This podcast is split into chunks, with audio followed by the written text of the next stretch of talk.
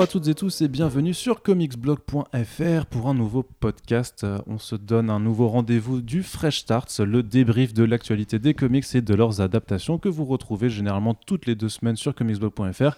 Mais nous avons aujourd'hui un invité exceptionnel et euh, vu que l'actualité est très chargée, on s'est dit qu'on allait vous refaire un petit fresh start histoire de débriefer tout ce qui s'est passé depuis la dernière émission. Mais avant de vous présenter l'invité, bien entendu, euh, Corentin, bonjour. Bonjour. Eh bien, tu as l'air très fatigué, Corentin. Non, pourquoi? Non, parce que tu as une toute petite voix, mais j'espère que les prochaines actualités dont on va parler euh, réussiront à t'égayer Allez. ou à provoquer en tout cas des émotions, euh, puisque c'est c'est vraiment ce, ce qu'on veut Bah, dans, ce podcast. Je suis rempli d'émotions. On veut de l'analyse et de l'émotion. Et euh, j'accueille du coup Valentin. Bonjour Valentin. Bonjour Arnaud. Est-ce que tu as un pseudo par lequel tu voudrais qu'on t'appelle pendant ce podcast ou on t'appelle Val? Valou? Val, non, Val- c'est très Valoche. bien. Val- Valoche? Ouais. Moi j'aime bien. Vali? Val Val- tout court, ça, non. Ok, d'accord. Vali Valou. Non, voilà. euh. C'était mon surnom quand j'étais petit. C'est ouais. vrai? Ouais. Ah, moi c'était Corentin. C'est nul. C'est- très nul, Corentin. Euh, Valentin, donc, tu es un- l'un de nos euh, fiers contributeurs de Ah la oui. campagne Brand New Arts. Et donc, on te reçoit aujourd'hui euh, pour faire des podcasts à la rédaction. Vous aviez déjà eu un podcast du type en décembre. On avait fait venir nos premiers, nos premiers contributeurs. Et sachez qu'on va donc poursuivre là pendant tout le printemps à faire quelques émissions avec euh, donc euh, les contributeurs. Va- Val, est-ce que tu peux nous dire juste ce que tu fais un petit peu dans la vie, à part nous lire et, et contribuer à notre campagne? Eh ben, je suis prof, euh, prof de SVT euh, Ah, trop bien. Dans un collège, encore un prof. C'est pour ça que quand tu fais des blagues, moi, sur les sciences, euh, la RN Paul et tout ça, moi, ça me parle. Et, Yes. Ah, donc il y a des gens qui ça parle. Bah Eh oui, il y a des gens, j'en fais partie. Figure-toi qu'il y a des gens que quand on parle de science, ils savent, ils savent ce que c'est. Prends-en de la graine, Cor- Corentin, Ouais, ça, moi je connais mieux les comics. que Corentin. Bah, chacun sa spécialité. Ouais, hein. Écoute. Et on est sur euh, Science Blog en fait, pas sur Comics Blog, hein, voilà. Je suis con, on en a pas Donc, euh, première, première actualité, l'ARN polymérase. Euh, justement, Corentin, ton avis là-dessus Non, je on- déconne. On va parler. Arrête, non, arrête. Ça, sert à pas mal de. c'est quand même pas mal.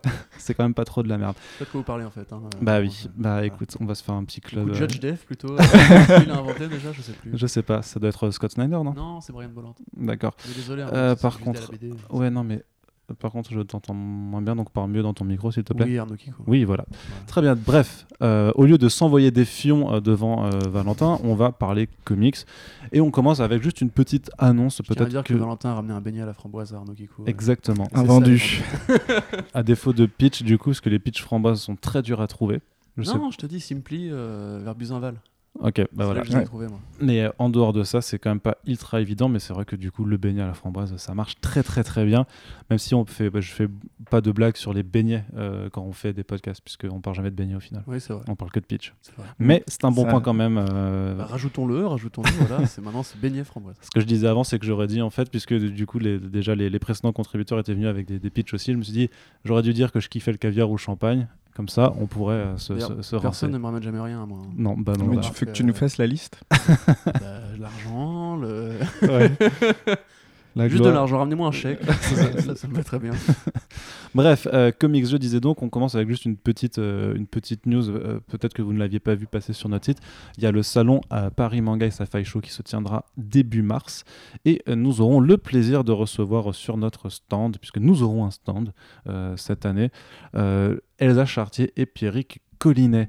Donc euh, Elsa Chartier, Pierrick Collinet, que vous connaissez très certainement, puisque ce sont euh, parmi les franchises euh, qui ont percé euh, dans l'industrie américaine.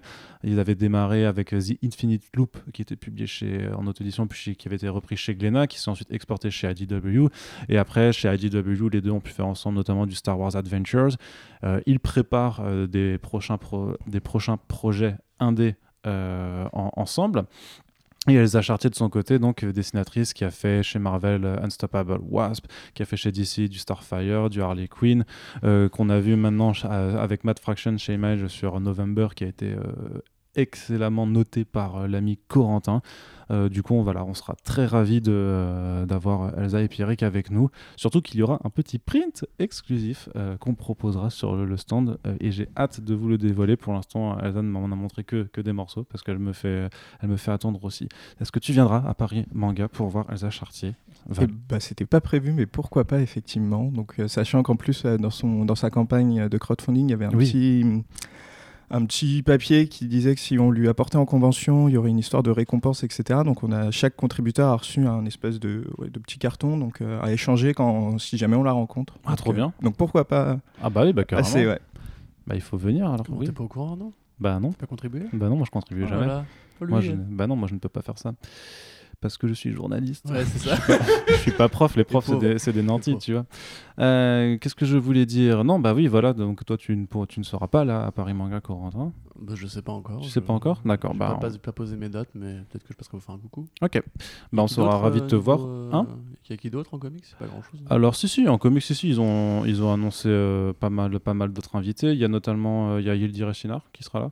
Donc euh, artiste euh, qui va aller faire le Marvels de Kurt Busiek et Alex Ross. Donc c'est quand même pas pas dégueulasse. Ouais, je connais pas trop trop bien son, son travail, mais. euh, Mais il avait fait du Supergirl à l'époque chez DC, puis après il est passé chez Marvel, il a fait pas mal de, de- de- il avait fait le Infamous Iron Man je crois.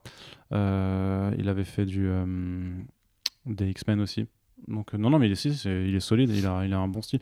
C'est un peu comme euh, comme Asrar, tu vois, il a un style assez, euh, même si c'est- un gars, je trouve qu'il a un style assez- vachement euh, féminin. féminin en fait, enfin très très adéquat pour les, pour les personnages féminins. Euh, du coup, il y a, je sais qu'il y a aussi hum, Angel Angel peut-être, Angel Medina qui a fait du Spawn, du Warlock, Chris Achilleos euh, qui est un mastodonte de- du magazine Heavy Metal. Il y a aussi Sabine Rich, du coup, le- aka Lu- Lucky Star, Laura Braga qui euh, dessinait euh, du DC ah. Laura Braga. Ouais. Bien Laura Braga. Et aussi Monsieur Garcin, tu sais, c'est l'artiste français qui fait des, des couvertures en collage, là, qui avait notamment Mm. fait un, un super travail sur le. euh, pas, pas de scénariste du coup. euh. en tant que- ah non, en, en autre scénariste, non, il y aura que Pierrick euh, Mais- qui sera avec nous en plus, donc nous aurons euh, le monopole De de, la chose. Oui, et sach- sachant qu'à côté, ils ont aussi, euh, ils font la blinde de d'invités autour de, de, de Smallville. Donc ils ont, euh, ils ont non, vrai, viens, non, mais euh, non, non, mais, mais en, en vrai ça, ça marche quand même. hein. Il y, a- il y a Tom Welling qui revient. Oh Il y a- putain, trop bien. Non mais Ah, Tom Welling, quel acteur extraordinaire. il y a Erika Durance, donc qui jouait Lois Lane, et il y a Christine Krug, du Ah, coup qui faisait la, la- Non mais en vrai t'as le vrai trio. t'as, euh, en vrai c'est, euh, je sais pas. Enfin Ah, moi je- j'ai jamais, moi Tu m'as convaincu. non mais moi je t'ai déjà dit que euh, quand j'étais ado j'avais pas le droit de regarder la télé donc je n'ai pas connu Smallville à l'époque. Mais j'imagine que pour ceux qui ont vécu leur adolescence avec ça, ça fera plaisir. Non. Non. Voilà. Ok. Eh bien tant pis. Euh, moi j'essaierai, je sais pas, je, je verrai si, si, si je leur fais une petite interview ou pas. Mais en tout cas, euh, qu'importe Smallville, l'important c'est les comics et donc voilà. euh, alors petite précision, hein, Elsa et Pierrick ne seront avec nous que le samedi euh, 7 février, parce qu'ils ont un emploi du temps très chargé, donc ils ont déjà été bien bien cool de, de nous dire oui. Donc voilà, on vous encourage vraiment à venir au moins le samedi euh, 7 mars à, à Porte de Versailles pour euh, le, Paris Manga. Puis donc euh, voilà, on aura le print d'Ada Chartier, on aura nos propres prints qui nous restent de la campagne Brand New Art si euh, vous voulez euh, nous soutenir euh, avec un, euh, un peu de retard, puisqu'on a toujours besoin d'aide. Ça, de toute façon. Et normalement, on aura un deuxième artiste euh, pour le dimanche.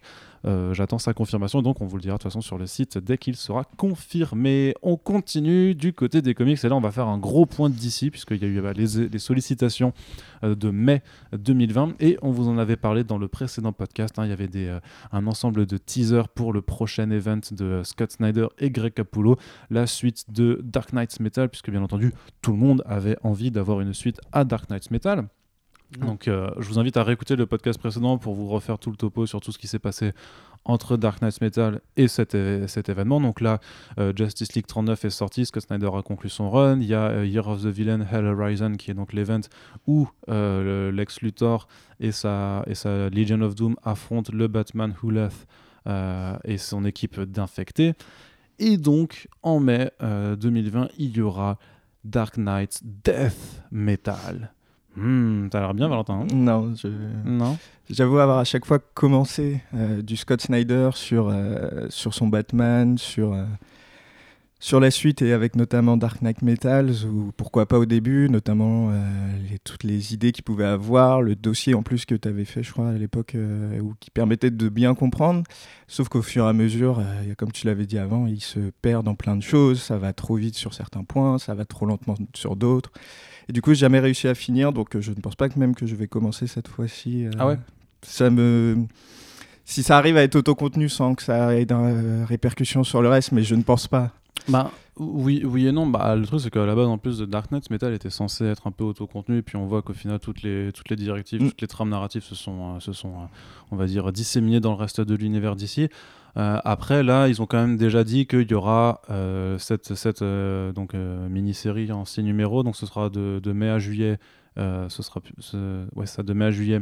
Il y aura les trois premiers numéros. Ils feront une, une pause au mois d'août et après ils reprendront en septembre pour les, les trois numéros suivants. Sachant qu'entre temps, donc, ils vont proposer euh, des, des one-shots euh, comme ce qu'ils avaient fait sur les, Dark Knights, euh, tu sais, les, versions corrompues des, Mm. des Chevaliers Noirs. Sauf que là, ils étendront le concept à d'autres personnages d'ici. Euh, ce qui euh, s'annonce, euh, voilà, c'est le Metalverse, le Dark Knight Metalverse. euh, ça va être, euh, ça va être de la saucisse, hein, puisque Mhm. voilà, on a eu, on a eu voilà les, euh, bah non, mais on a eu les, les- les visuels. Donc on vous le rappelle, hein, c'est Wonder Woman avec sa tronçonneuse de la vérité, euh, le biker, euh, le biker de, de Batman. de Ba- Batman biker, le, le, Le Superman, Superman avec les cheveux longs et le, euh, et le bras de Darkseid. Euh, à noter que sur la ceinture de la Wonder Woman, il y a la tête du Batman qui rit. D'ailleurs, euh, dédicace à celui qui nous a fait le montage euh, du Batman qui rit avec euh, la, la boîte de la vache qui rit. C'était excellent. Ah oui. Voilà, Corentin était. Il me semble que j'en il- ris il encore. était, il était désespéré, mais, mais moi, ça m'a vraiment fait marrer. Donc, continuez à Ah continuer. non, ça m'a fait marrer aussi. C'est vrai. Alors continuez comme ça. Non, mais du coup, et voilà, donc grosso modo, hein, spoiler alerte un petit peu pour la chose, puisque DC a annoncé donc Death Metal, donc les prémices spoilent un petit peu la fin en fait de, de Hell Horizon. Mais grosso modo, ce qu'on apprend, c'est que les méchants, ils ont gagné. Euh, voilà, ça c'était euh, la, conclusion logique de leur Year of the Villain. Euh, la Terre, elle est grosso modo dans, le, dans le Dark Multiverse. Et ça s'est réorganisé. Je crois que Batman est le leader d'un groupuscule de résistance. Wonder Woman a fait un petit peu des, compromis avec ce qui se passe tout autour, justement pour aider en fait un maximum l'humanité. Et puis à un moment, bah, ils, vont, ils vont se réveiller pour se battre, pour faire sortir le Dark la Terre du Dark Multiverse et tout remettre bien comme il faut. Et ça, ça fatigue en fait. Le, le truc, c'est que même d'en parler, moi, ça me fatigue déjà. Et alors que pourtant, je sais que On en il y a des parle gens plus, qui, alors. il y a des gens qui aiment, il y en a qui disent au moins ça change de ce qu'on voit d'habitude. euh, euh, ça va être. euh, Il y en a qui apprécient énormément ce côté genre, euh, je le dis en anglais, mais fun, bombastique et euh, over the top. tu vois, ce- ce- cette espèce de déluge de de tout et de n'importe quoi. De, j'imagine qu'il y aura des hydres jokers, des des, des, ult- des ultra super monitors qui vont débarquer aussi. Des, euh, je sais pas, Corentin, toi, tu. Euh. Euh, Qu'est-ce que tu veux que je te dise Que t'es saucé, je sais pas, bien de, essaie de, Ok, je suis saucé à mort. Voilà, Est-ce que tu veux développer, est-ce que Moi, tu veux le développer catch et cette l'UFC, sauce euh, le, le gros métal qui tâche, euh, voilà.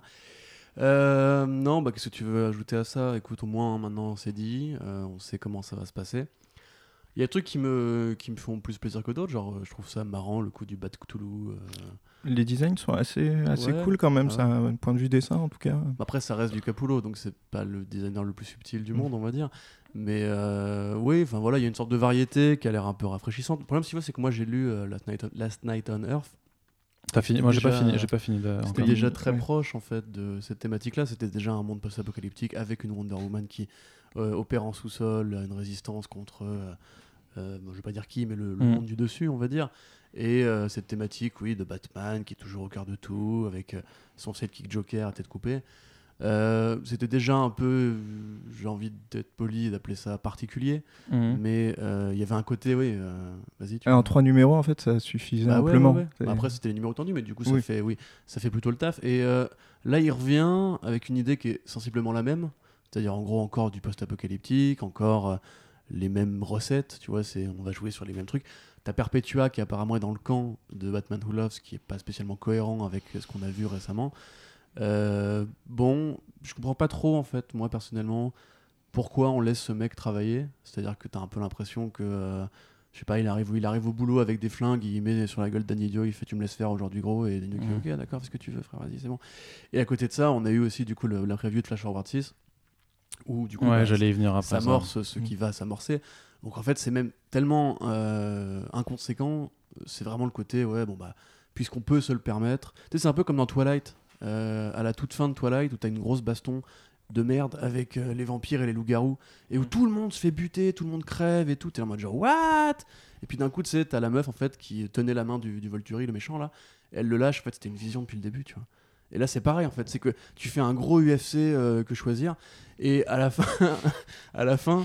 T'es en mode genre mais c'est bon c'est pas grave puisque de toute façon rien de ce qui va se passer dedans n'aura de conséquences vraiment Bah, tu vois Ça, ça, euh, ça, ça, on peut pas le certifier quand même. bah, enfin, le plan de 5G, c'est un peu la réponse à ça. Et de toute façon, une terre post-apocalyp- post-apocalyptique avec euh, la déesse de la réalité, etc. Enfin, comment tu veux que ça tienne sur les séries qui vont après vouloir juste faire du Batman classique où tu cours après des vilains, euh, qui vont vouloir faire du Wonder Woman avec des dieux de, de l'Olympe, etc.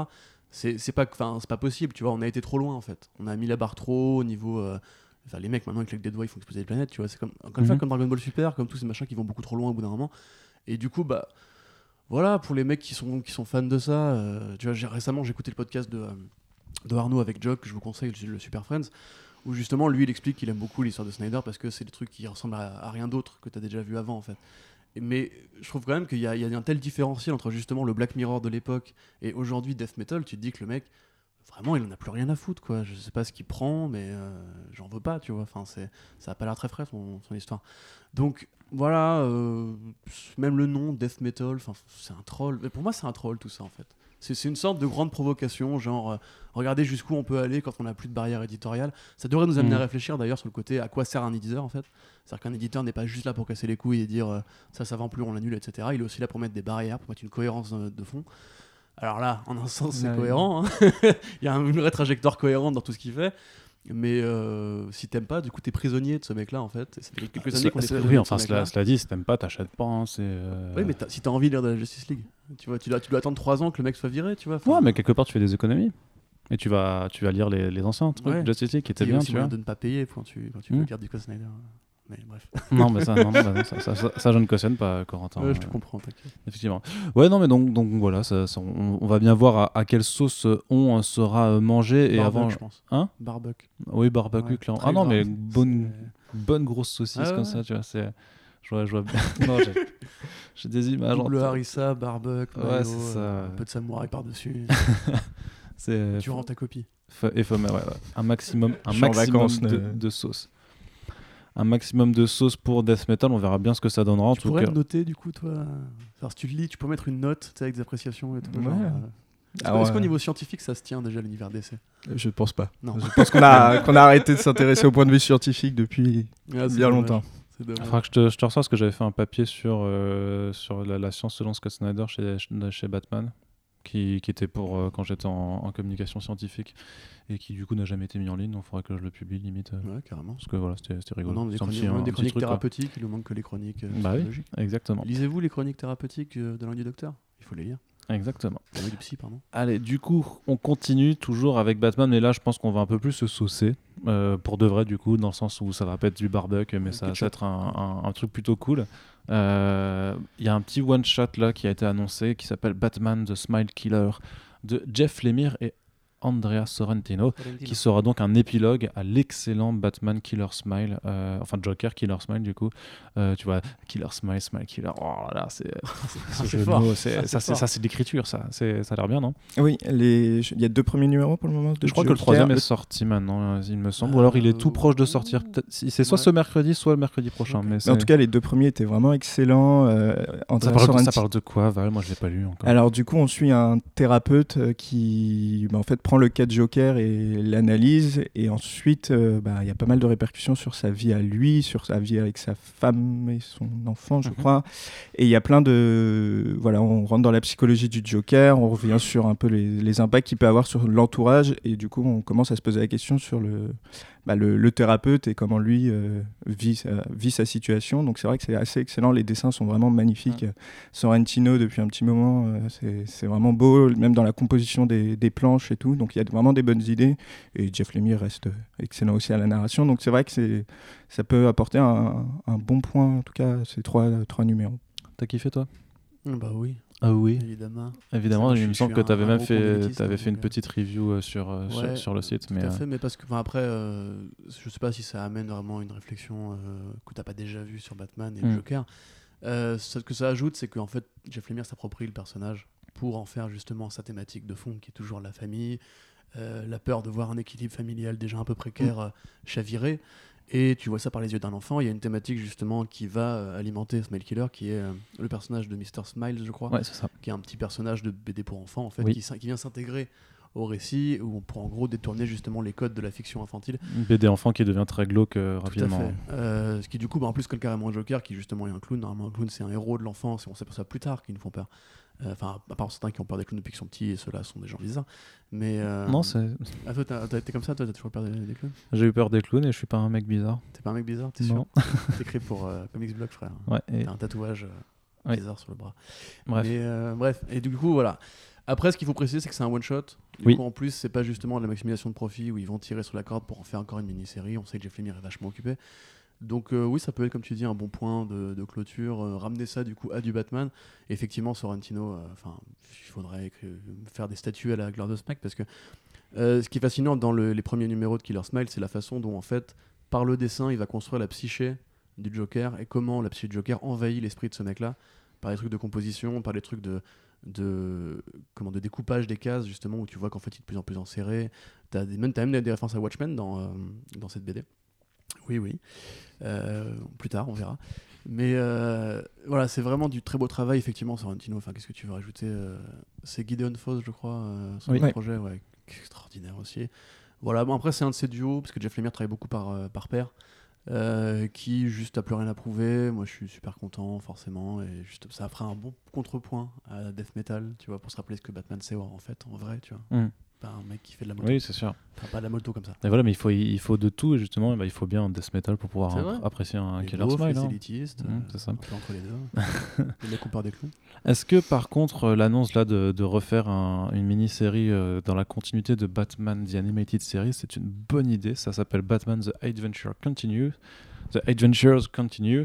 Et il y aura Paul Dini et Alan Burnett, donc euh, deux des trois créateurs de, de la série animée au scénario, et Ty Templeton au dessin, sachant que Ty Templeton était aussi designer sur l'univers de la série animée. Donc grosso modo, ben, c'est les OG quoi, euh, qui... Et le dessinateur de euh, l'adaptation en BD de, euh, Déjà oui. qui est publié chez Urban Kids, qu'on avait reçu, enfin qu'on- qui était sorti il y a quelques années déjà, tu sais, ce petit format un peu plus. euh, Oui, le format, format souple et à, Voilà. 10, et à 10 balles à chaque fois. Ouais, ouais, bah, qui pas, qui était pas mauvais. Après, moi, j'avoue que euh, ce que j'aime chez Batman TS, excuse-moi hein, si tu voulais. euh, Euh, Vas-y, vas-y, je ce que j'aime chez Batman TS, c'est que c'est c'est de l'animation. Faut Euh, pas hésiter à lui couper la parole. Tu vois, tu fais comme sur- ça. surtout pas. Et d'ordinaire, c'est vrai que le DCAU, c'est un univers passionnant, mais moi, je préférerais, c'est très capricieux de ma part, qu'il revienne Bah au oui. format animé, Bah parce oui, que c'est mais- vrai que j'aime bien les BD euh, qui dérivent de ça. Mais néanmoins, euh, Mais ça, ça n'arrivera jamais. C'est pas, c'est pas, c'est pas euh, grossier. Voilà, Mm. j'adore son dessin, Euh, mais je vais pas juste m'emballer parce que Templeton. S'il y avait eu Bruce Timm dans le truc, ça aurait été ok, d'accord. Refaites-nous un Mad Love, y a pas de souci. Mais là, actuellement, c'est vrai que moi, l'esprit justement un peu cartoony, sériel, qui en plus fait pas forcément Batman TS première génération, mais plus deuxième génération, qui était un peu moins glauque.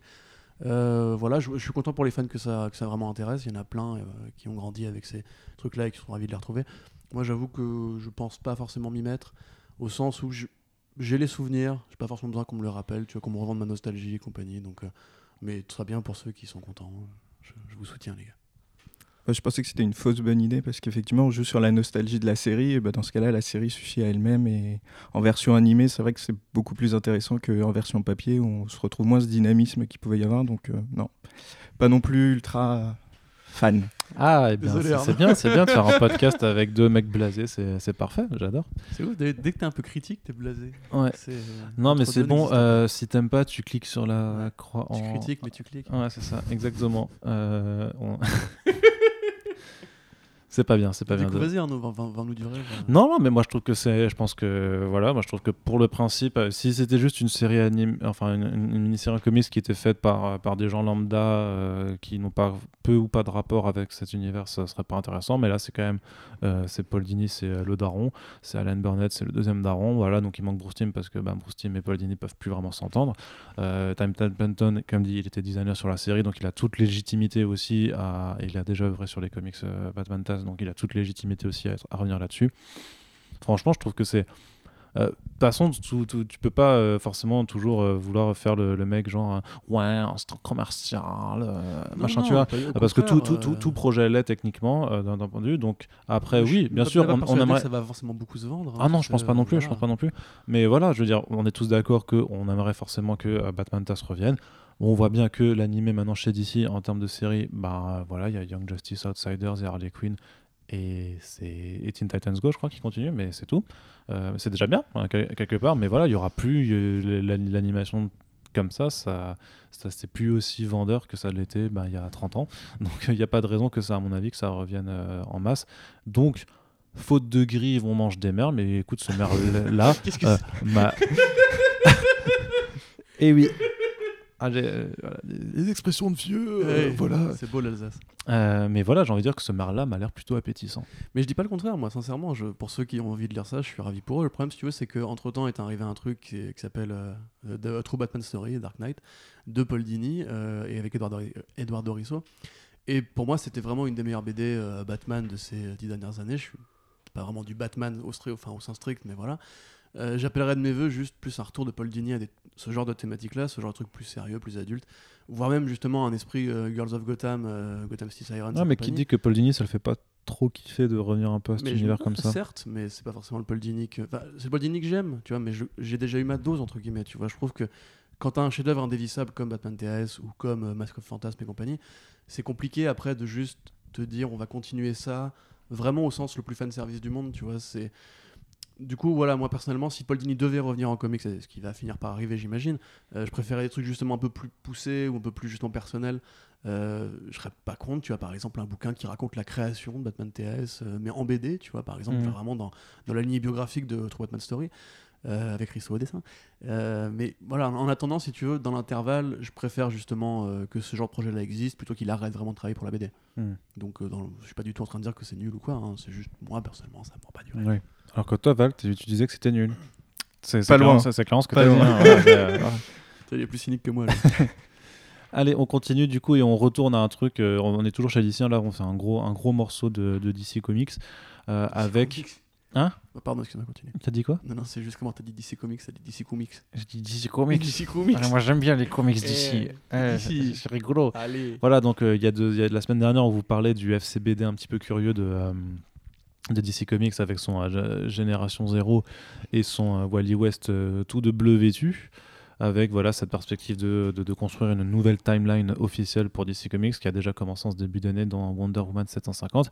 Et les plans, selon Bleeding Cool, depuis pas mal de mois maintenant, c'était de dire que voilà, DC veut bâtir cette timeline avec plusieurs générations de héros, donc 5 en tout, sachant que euh, la cinquième génération, elle doit arriver à l'automne et ce sera la génération justement de, enfin une nouvelle génération de héros euh, avec des euh, jeunes personnes qui vont reprendre le costume des, ben, des héros iconiques.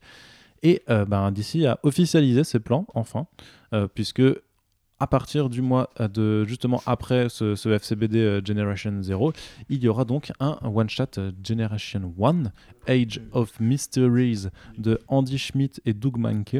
Euh, voilà, et c'est le premier de cinq one-shots qui vont se succéder en fait jusqu'à septembre. Et donc ça va être euh, Generation 2, euh, Age of the Metahuman, Generation 3, Age of Crisis. Donc euh, on imagine que ça part de la période euh, post-crisis jusqu'à jusqu'à jusqu'au Rebirth justement. Ensuite, puisque Generation 4 ce sera Age of Rebirth et Generation 5, l'Age of Tomorrow, donc l'âge de demain, mais ce sera en septembre. Donc c'est plutôt l'âge de plusieurs mois. Ça c'est de l'humour. Et Oui. je vois que tous les deux vous me regardez de façon très très mauvaise. Ce n'est pas très très sympa. Euh, donc voilà, euh, ça arrive en septembre. Il y a une nouvelle génération, on suppose qu'il va y avoir des relaunchs. Euh, ça évoque un petit peu la façon de faire de DC, de, de New 52, qui en septembre avait euh, relancé du coup toute sa, toute, sa production et qui après, pendant 3, ou 4 ans, ils avaient fait des, euh, des mois thématiques en septembre. Donc il y avait le Zero Month, le, le Villain Month, puis le, le Future Ends Month, euh, machin. Ouais, mais après, Didio avait quand même dit qu'il allait tenir la ligne 750 pendant un petit moment euh, avec la. Avec The Flash et Wonder. Woman. Ouais. Oui, mais bah, après, il y aura Green Lantern aussi, non euh Bah, Green Lantern, du coup, The Green Lantern saison 2, euh, qui est euh, diminué de 12, num- Oui. Pardon, de 12 numéros à 8, justement, pour prendre fin. Voilà, et pas de saison 3 parce qu'on en a marre de, des conneries des Anglais, là. Ils nous font Ouais. Green Lantern 1, sinon. euh, Non, mais, c'est du- mais du coup, voilà, enfin, les, les plans sont dessinés, la, la, la, la- la 5G, comme on l'appelle, elle, elle arrive, et est-ce que c'est flippant, est-ce que c'est enthousiasmant? Val Plutôt enthousiasmant, ça permet de, de repartir un peu à zéro, ou de, en tout cas parce que Rebirth c'était 2016. Ouais. Donc euh, au bout de 4 ans, donc ça permet de peut-être de rattraper des nouveaux lecteurs, on en reparlera plus tard. Mhm. Mais euh, du coup, ça, ça peut une porte d'entrée en tout cas pour certains. Alors, faut mais- parler dans le micro par contre, Val. Pardon, excuse-moi. Ouais. Euh, ça permet de rattraper du coup. Excuse-toi un petit peu mieux que ça quand même, s'il te plaît? Pardon. Voilà, vu- merci. vu Des nouveaux, euh, des nouveaux lecteurs qui peuvent venir. euh, remise à zéro aussi, je pense, de certains numéros qui vont repartir au numéro Bah, 1. Bat- Bat- Batman notamment. euh, Voilà. Superman aussi. D'après, alors voilà, les plans hein, tels que les rumeurs le disent, ce serait que ce soit euh, Luke Fox qui soit sous le costume de Batman. Donc euh, ça, ça pourra faire un, un- un- un titre pour les médias généralistes, genre Oh, c'est un Batman noir maintenant sous le costume, c'est incroyable. Euh, a priori, c'est John Kent qui vieillirait encore pour devenir le nouveau Superman. euh, dans le titre Legion of Super Heroes. Wonder Woman, je me rappelle plus qui c'est par qui compte la remplacer. Enfin, Donna Troy Je sais pas. Ouais, peut- bah, ça, ça pourrait être par exemple, hein, c'est sûr. C'est logique, elle l'a déjà fait une fois. Non, mais remarque, non, parce que s'il essaie de trouver vraiment des nouveaux, Des nouveaux trucs, ouais. je sais pas, je pense euh, non, qui, euh, qu'est-ce qui- Est-ce qu'il reste des Amazones hein, et Artemis? Ouais, je sais pas. Naomi, tiens, Naomi, ça pourrait être une, une Wonder Woman, je sais Mm. pas. Parce sais qu'il a des plans pour elle, clairement, tu Oui, vois. parce qu'elle est mise en avant euh, pas mal là en Ouais, ce moment. Donc, euh, surtout que Bendis euh, sera dans, dans les écritures. Ouais. Donc oh, non, vraiment plutôt, plutôt enthousiasmé sur ça. Et euh, alors après, j'attends de voir les one-shots, ce que ça peut raconter. Si c'est une sorte de résumé un peu de façon histoire de l'univers d'ici. Bah, ils promettent d'explorer quelques grands mystères euh, de, de, de, de, de l'histoire de DC. Ça, ça doit vraiment poser les, les, les, choses à plat. Mais voilà, quel, quel a été le Big Bang du, du Age of Mysteries, jamais documenté auparavant? C'est-à-dire, bah, en fait, quel a été vraiment le, le, le point crucial de l'apparition des méta-humains, des, des, des super-héros. euh, euh, puisque t'es- dans, dans cette nouvelle timeline, c'est Wonder Woman, la première. Ah, la euh, Superman sup- Theory. Hein? La Superman Theory. Non, je pense pas non Ouais, plus. Mais euh, rien à voir. Jeff Jones n'a rien à voir là-dedans, clairement. Euh, mais non, mais voilà, com- comment dire que, euh, que Wonder Woman est la première héroïne à, à s'être révélée au monde. Euh, je pense pas que ce soit la première super héroïne sur Terre parce que ça pose plein de problèmes sur, euh, je sais pas, genre euh, Vandal Savage, tout ça qui sont là depuis, depuis des années. Enfin, tous les immortels, tu vois, ça. Donc, faudra Ouais, voir comment ils s'organisent là-dessus. Puis voilà, quelle a été la vraie raison qui a poussé la Justice euh, Society of America à, à se, à se défaire Euh, Quel est le héros du Golden Age qui deviendra le plus grand super vilain de l'histoire Tu vois, il me pose des questions comme ça en disant Waouh, full of mysteries, euh, des révélations à jamais vues. On dirait c'est un peu le closer de DC Comics, quoi, je sais pas, comme, comme publication. Mais cela dit, euh, il y aura ouais donc il y aura Bendis, Dan Jurgens, Robert Venditti, Joshua Williamson euh, au scénario. Donc à part Bendis c'est quand même des mecs qui enfin Jurgens je l'aime bien aussi tu vois mais les autres c'est quand même des gens qui sont un peu euh, sur la on va dire c'est des exécutants quoi plus que des, des vrais gros cré- créateurs je dirais sans et sans jugement de valeur bien entendu parce qu'ils font des bonnes choses hein. Venditti son, euh, son, son, son premier euh, arc là de 12 numéros sur Rockman c'était mortel ça faisait plein de trucs avec le multivers c'était vraiment stylé euh, il y aura Brian Hitch, Michael Ranin, Ivan Rice et David Marquez au dessin. Donc ça, par contre, c'est déjà plus cool sur la d'un point de vue artistique. euh, ils, ils mettent les gros, les gros noms quand même. Pas de Scott Lobdell pour le moment. Non, pas de Scott Lobdell, parce que Scott Lobdell, il va faire Generation Zero et après, il va bien se calmer, tu vois. Ils vont, on va Non, mais de toute façon, c'est sûr qu'à voir ce qui se passe avec là, tout leur délire de faire un Wally West euh, divin, on va dire. Euh, mais ça va se poursuivre après, quoi. Je pense pas qu'après Generation Zero, sauf s'ils le font de nouveau mourir, tu sais. Genre euh, Wally West, le, personnage le, plus maltraité de, de DC avec Dick Grayson depuis, euh, depuis pas mal d'années maintenant. Donc, non, non, je, enfin, j'espère pas voir Scott Lobdell sur, sur le projet, mais après, ça se trouve, tu vas voir, il va écrire la nouvelle série Batman et tu, vas voir flou. Hein. Corentin, tu as un regard sombre. Euh, non, non, mais enfin, euh, c'est compliqué de dire ce que si ça va être bien ou pas avant de les avoir lus. Euh, effectivement, dans la liste, moi, j'ai pas. Ouais, mais dans, dans l'idée, est-ce que ça t'a. ça- ça- Parce que Dans l'idée, non. Va- Valen- Valentin, qui est plus, on va dire, nouveau lecteur, enfin lecteur récent, ça, lui, il voit ça plutôt enthousiasmant parce que euh, port d'entrée, renouveau, fraîcheur, de vivre, euh, Hollywood tout ça. Alors que toi. Drôle. Vraiment, c'était marrant. ça, Ouais, c'était ultra drôle. Euh, euh, et toi tu, toi, tu es vieux, aigri, euh, Alan Moore euh, contre vents et marées, donc ça, ça, ne te parle pas, quoi. Ça ne te parle pas. Non, c'est pas ça, mais c'est même pas une question d'Alan Moore, parce que justement, moi, sais, encore des comics mainstream et j'aime bien, j'aime bien ça, mais. C'était du troll. Oui, j'avais compris. Je peux parler? Non. Tu permets je... Tu me fais une scène devant des moins. en plus. Oui. Comme ça, ok, Eh d'accord. bah oui, bah je, lui montre, les je lui montre les coulisses de la rédac. Ah, voilà, bah, ce qui d'habitude n'est jamais enregistré, maintenant tu as droit Ah de. bah, bravo. Euh, non, c'est euh, comme je l'avais déjà dit, c'est ce- cette envie de toujours réinventer la roue, de toujours faire une porte d'entrée accessible aux nouveaux entrants, ou, ou toujours de chambouler en fait la compréhension que tu as de cet univers-là, puisque euh, je peux pas faire, enfin j'ai pas envie de faire mon fan euh, débile de euh, ah c'est pas cohérent, etc. Mais, Tu fais un peu ton fan débile de. ah, c'est pas cohérent là quand même. hein. mais dans Doomsday Clock, on m'explique que en fait, a- Attention, faut pas spoiler Doomsday Clock encore. Non, mais le métaverse. Je peux expliquer le métaverse. quand même. Bah bof, parce que les lecteurs VF, ils sont pas encore au courant. Bon bref, on m'explique du coup dans Doomsday Clock que tout ce qu'on a compris jusqu'ici de l'évolution de l'univers DC, c'était pas juste une question de, de euh, on Mm. fait un snap pour expliquer pourquoi la Justice Society était pas forcément dans la continuité habituelle, mais sur une terre parallèle. On m'explique qu'en fait avant Crisis, tout ce qu'il y a eu avant Crisis, c'est plus ou moins réglé parce qu'on a changé la réalité, etc. Et là on m'explique en fait c'est des générations, enfin on m'explique après dans Doomsday Clock en fait c'est plus compliqué que ça, que c'est l'univers qui s'est réorchestré autour de d'une sorte d'envie de rester systématiquement jeune et de renouveler un petit peu tout le temps la table de thé de, re- pardon, de retourner tout le temps la table, la table de thé, pardon. Et là, pour le coup, on m'explique qu'en fait, il y a bien des générations, qu'il y a bien un passage du temps, qu'en fait, il y a bien des terres parallèles aussi. Euh, J'avoue, je comprends pas trop, en fait. Je vois pas trop, en fait, comment ça, s'interpole avec les Crisis et compagnie. Mais parce qu'en fait, Doomsday Clock, ça n'existe pas. Oui, je sais. Bah, sais, ça, ça, si, c'est franchement, c'est très très le- facile. Le logo tu- sur le front du Wally West, il vient de quelque, de quelque part, quoi. Oui, oui, bah Oui, oui, mais le Captain avoir. Atom de Charlton Comics. Ouais, mais avoir, avoir, euh, Ouais. avoir ça encore. Ouais, tu vois, ça. À mon c'est- avis, ça, ça va être un bon On va mettre la poussière sous le tapis, on va dire, on n'a rien vu, les gars, et tout, t'inquiète pas. Tu l'as vu la cover de Generation Oui, ouais. T'apprécies non. C'est compliqué. Ouais.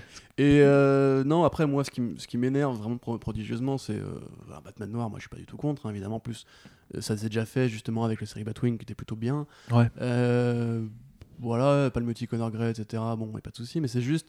Dans ma tête, si John Kent devient Superman, techniquement Damian Wayne devrait devenir Batman, et ça fait quand même quelques années qu'on attend une série futuriste où, euh, à part Son of Batman, euh, où euh, Damian Wayne serait dans le costume.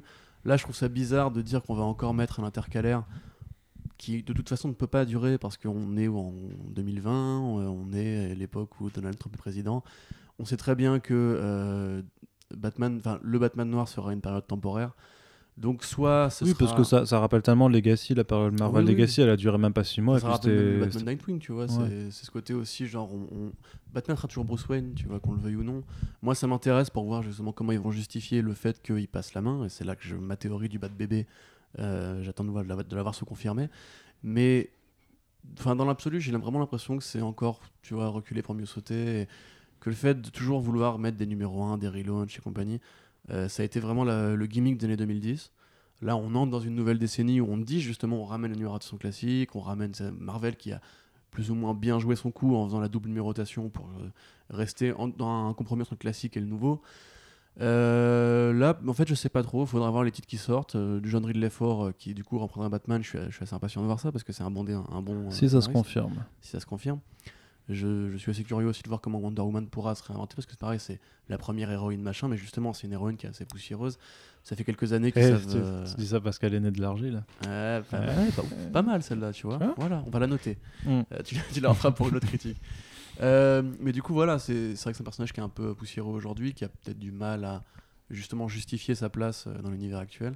De toute façon, ils, vont, Euh, ils, vont, ils vont la mettre en avant déjà avec Death Metal. euh, L'idée, Ouais. c'est quand même aussi que ce soit Wonder Woman avec son, sa, sa tronçonneuse de la vérité Ah qui, oui. euh, qui va truc. Et parce qu'en juin, il y a quand même Wonder Woman 84. Donc tu peux dire que cette année, on approche, techniquement c'est l'année prochaine, mais on approche aussi des 80 ans de Wonder Woman. Ouais. Donc euh, oui, il va y avoir une emphase mise sur elle. hein. Après, t'as Aquaman aussi, pareil, qui s'est vraiment pas bien, pas bien imposé euh, depuis que Jeff Jones et Jeff Parker ont lâché le bob et le bébé.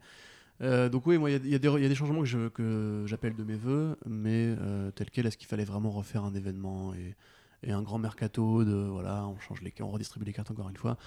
Je sais pas. euh, après, je veux pas faire mon cynique de base. Si les histoires sont bien, je les lirai avec plaisir. Si elles sont pas bien, bah, ce sera pas bien. Ok, et alors du coup, on va, on va switcher. On T'es va... content, toi, Arnaud? Moi, je suis très. Non, je suis pas. de, de base. Non, bon, pour moi, c'est euh, comme dit là, j'ai- cette image euh, classique désormais euh, de Dan Didio euh, qui s'amuse à, à mettre ses couilles sur le front de, de- de plein de gens et qui leur fait regarde, euh, tu Je vois. croyais que c'était Bendis qui mettait ses couilles sur le front de Dan Didio. C'est vrai, ils le font. Mais- vengé en fait. Non, non, mais ils le font tous de toute façon. C'est- de Stockholm. C'est terrible ce qui se passe dans les locaux d'ici. franchement, euh, dès, dès que t'as une part de couilles, tu, voilà, c'est c'est incroyable ce qui se passe. Non, non, mais blague à part, euh, je le, je, ça, c'est une Dan Diori, quoi. C'est. C'est vraiment, c'est, moi j'ai l'impression ouais, d'avoir un truc qui est pensé de façon très court-termiste euh, parce qu'ils sont toujours deuxième euh, dans, les, dans les commandes. 2025, frère. Dans les commandes, ouais, et puis il y a un crossover avec Marvel en Parfait. 2030. Franchement, comment ça, justement, c'est la preuve que Doomsday Clock ne pourra jamais exister dans le canon. Tu vois. bah oui, non, c'est sûr. 2025, ils auront d'autres trucs à penser, je pense. mais, euh, En voilà. 2025, ouais, non, mais clair- clairement, euh, on sera peut-être encore là pour en parler en podcast, Espérons-le. Corentin. Qu'est-ce que je voulais dire? Non, mais oui, ça a l'air d'être calculé à la va-vite. Mais pour moi, c'est vraiment ça, ça fait penser à Marvel Legacy de ouf. J'ai l'impression que c'est le même niveau de non-préparation, que c'est la même idée qui est vaguement fort. Bah, le truc, c'est que autant. En plus, c'est con, tu vois, mais je trouve que autant ça fait plus de sens chez Marvel d'avoir ce, genre de nouvelle génération, autant avec la Trinité, tu vois, il y a quand même une stature d'icône qui est. Parce que c'est plus. euh, enfin, même, même Batman qui est techniquement humain, c'est pas un être humain. Bon, Bruce Wayne, techniquement, tu vois, euh, et donc c'est pareil pour, euh, pour Clark Kent et, euh, Diana qui sont, qui sont des dieux, li- li- littéralement, enfin un alien et, euh, une, une déesse, quoi, on va dire. En fait, il y, a un- il y a un rapport tellement fort dans l'iconisation que c'est beaucoup plus difficile, à mon, à mon sens, en fait, de, de, de les remplacer par, par, par d'autres Et personnages. puis tu quoi. peux encore écrire des, des chefs-d'œuvre avec ce personnage-là. Je veux dire, euh, le run de Bendy sur euh, Superman le prouve. Tu vois, il arrive encore à trouver des nouvelles idées. Alors après, je sais- beaucoup de gens vont me dire, ouais, mais à l'époque de John Byrne et tout. Oui, mais en un sens, le côté journaliste que fait euh, Bendis avec ce côté euh, David Simon euh, du super-héros, c'est vachement intéressant. Batman, bah, le run de, To- de Tom King prouve que tu peux vraiment encore aller encore plus loin et faire un truc encore plus personnel et qui parle vachement de trucs modernes comme la dépression, le burn-out, euh, le sentiment d'isolation et compagnie. Bon, Wonder Woman, j'ai peut-être plus de mal à citer des trucs vraiment renouvelants. Enfin, non, parce que même Willow mais- Wilson, c'était pas ouf, quoi. Donc, Ouais, euh, ouais. Bah, t'avais Ruka, t'avais Ruka sur Year One, même ça c'était super classique, et par rapport à War One de Morrison, c'était pas foufou. mais c'était bien. Mais même tu vois, Green Lantern, pour le coup, The Green Lantern, je trouve ça vachement bien. Quoi. Et Mhm. justement, chez DC, depuis, à l'inverse de chez Marvel, enfin non, c'est exactement pareil dans les deux cas, à l'inverse de chez Marvel, j'allais dire, mais non, euh, les meilleures histoires, en fait, c'est celles qui sont justement, qu'on leur, à qui on fout la paix, en fait. Tu vois, genre Hickman chez Marvel, bah, il fait ses trucs dans son coin, on lui fout la paix. Sauf qu'en fait, non, maintenant. Euh, The Green Lantern, ok, c'est en canon et ok, on te met un petit gâteau en mode genre, mais tu vois, il y a quand même Manhattan dans le coin et tout. Ok, mais euh, en général, on, on lui demande pas de venir euh, passer la balle quand on fait un événement euh, cosmique ou quoi, tu vois. Donc, c'est comme d'hab, en fait, ce grand- ces grands événements-là, ça passionne justement les mecs qui veulent démarrer ou ceux qui justement sont des lecteurs qui croient vraiment à la fédération des univers et au côté euh, le, le Super Bowl du super-héros qui arrive chaque année. Tu, tu crois à la Fédération des Univers, Val? Oui, hein, je- Voilà. Mais la plupart des gens lisent des comics pour les auteurs et parce qu'il y a un bon run qui, qui se passe en ce moment. Je pense que ça changera pas après euh, Generation. euh, Est-ce que c'est vraiment le, le vrai nom 5G euh, bah, Generation? bah oui, parce que vraiment, bah, t'as le, enfin, le, le one-shot s'appelle vraiment euh, Generation 5. Donc euh, oui, le, le- enfin, du coup, 5G, c'est l'acronyme, quoi, on va dire. Mais euh, oui, c'est... Parce c'est- que Generation, c'était aussi chez Marvel, euh, les histoires des euh, a un Bah ouais, ou c'était deux. ça, c'était les Marvel Generations. Ouais, voilà, C'était- série l'histoire de- du. En fait, ils faisaient se rencontrer. Oui, voilà. Mais pareil, c'était pas un si beau souvenir que ça, donc je suis pas Ah sûr. non, c'était pas ouf. C'était Non, pas mais t'as ouf. Generation Gone de Alex Scott et c'est pas mal ça. Ça, Ça, c'est bien, oui, ouais, ça. mais ça ça n'a rien à voir du coup. Pour le coup, c'est- ça ça- ça n'a rien à voir. Je voulais le placer. C'est vrai. Euh, non, non, mais c'est vrai que les Marvel Generation, oui, c'était effectivement, c'est c'est justement les anciens et les nouveaux qui se rencontraient parce qu'ils ils, a- ils axaient vraiment, parce que pendant tout, la, mais ça vraiment, c'était toute la période All New, All Different. euh, ils disaient vraiment, voilà, euh, c'est, euh, c'est les, bah, ils avaient déjà, en fait, c'était déjà le principe de, de ça, quoi, de, de cette nouvelle génération de, Ah, de le héros. All New, All Different. euh. Mm, mm, Faudra qu'un jour on revienne dessus parce que c'est le truc le plus con de la Terre. quoi. mm. Ouais, t'as pas aimé Non, mais le nom All New, All Different. Ah oui, non. ouais. Tout nouveau, tout différent. Enfin, c'est... Qu'est-ce qui s'est passé à l'époque? Bah, je sais pas. Parce qu'ils avaient déjà fait All New Marvel Null, donc ils étaient obligés de, de- Ils pouvaient pas refaire un All New Marvel parce qu'ils avaient déjà fait, donc ils disaient merde, si on dit que c'est déjà nouveau, il fallait faire nouveau. brand new ça- ça- Marvel, ça, ne marche, pas. ça marche pas, ouais, mais bon. Euh, je ne sais pas. Enfin, ouais, mais justement, puisqu'on parle de Marvel, ça, permet- ça permet de- d'aller sur, sur l'autre news euh, d'importance euh, de chez Marvel. C'est la seule, je crois. Donc là, tu vas voir, ce qui est, ce qui est rigolo, c'est que tu- on va commencer à parler d'un truc. Et là, Corentin, il va se. Comme ça, il va se.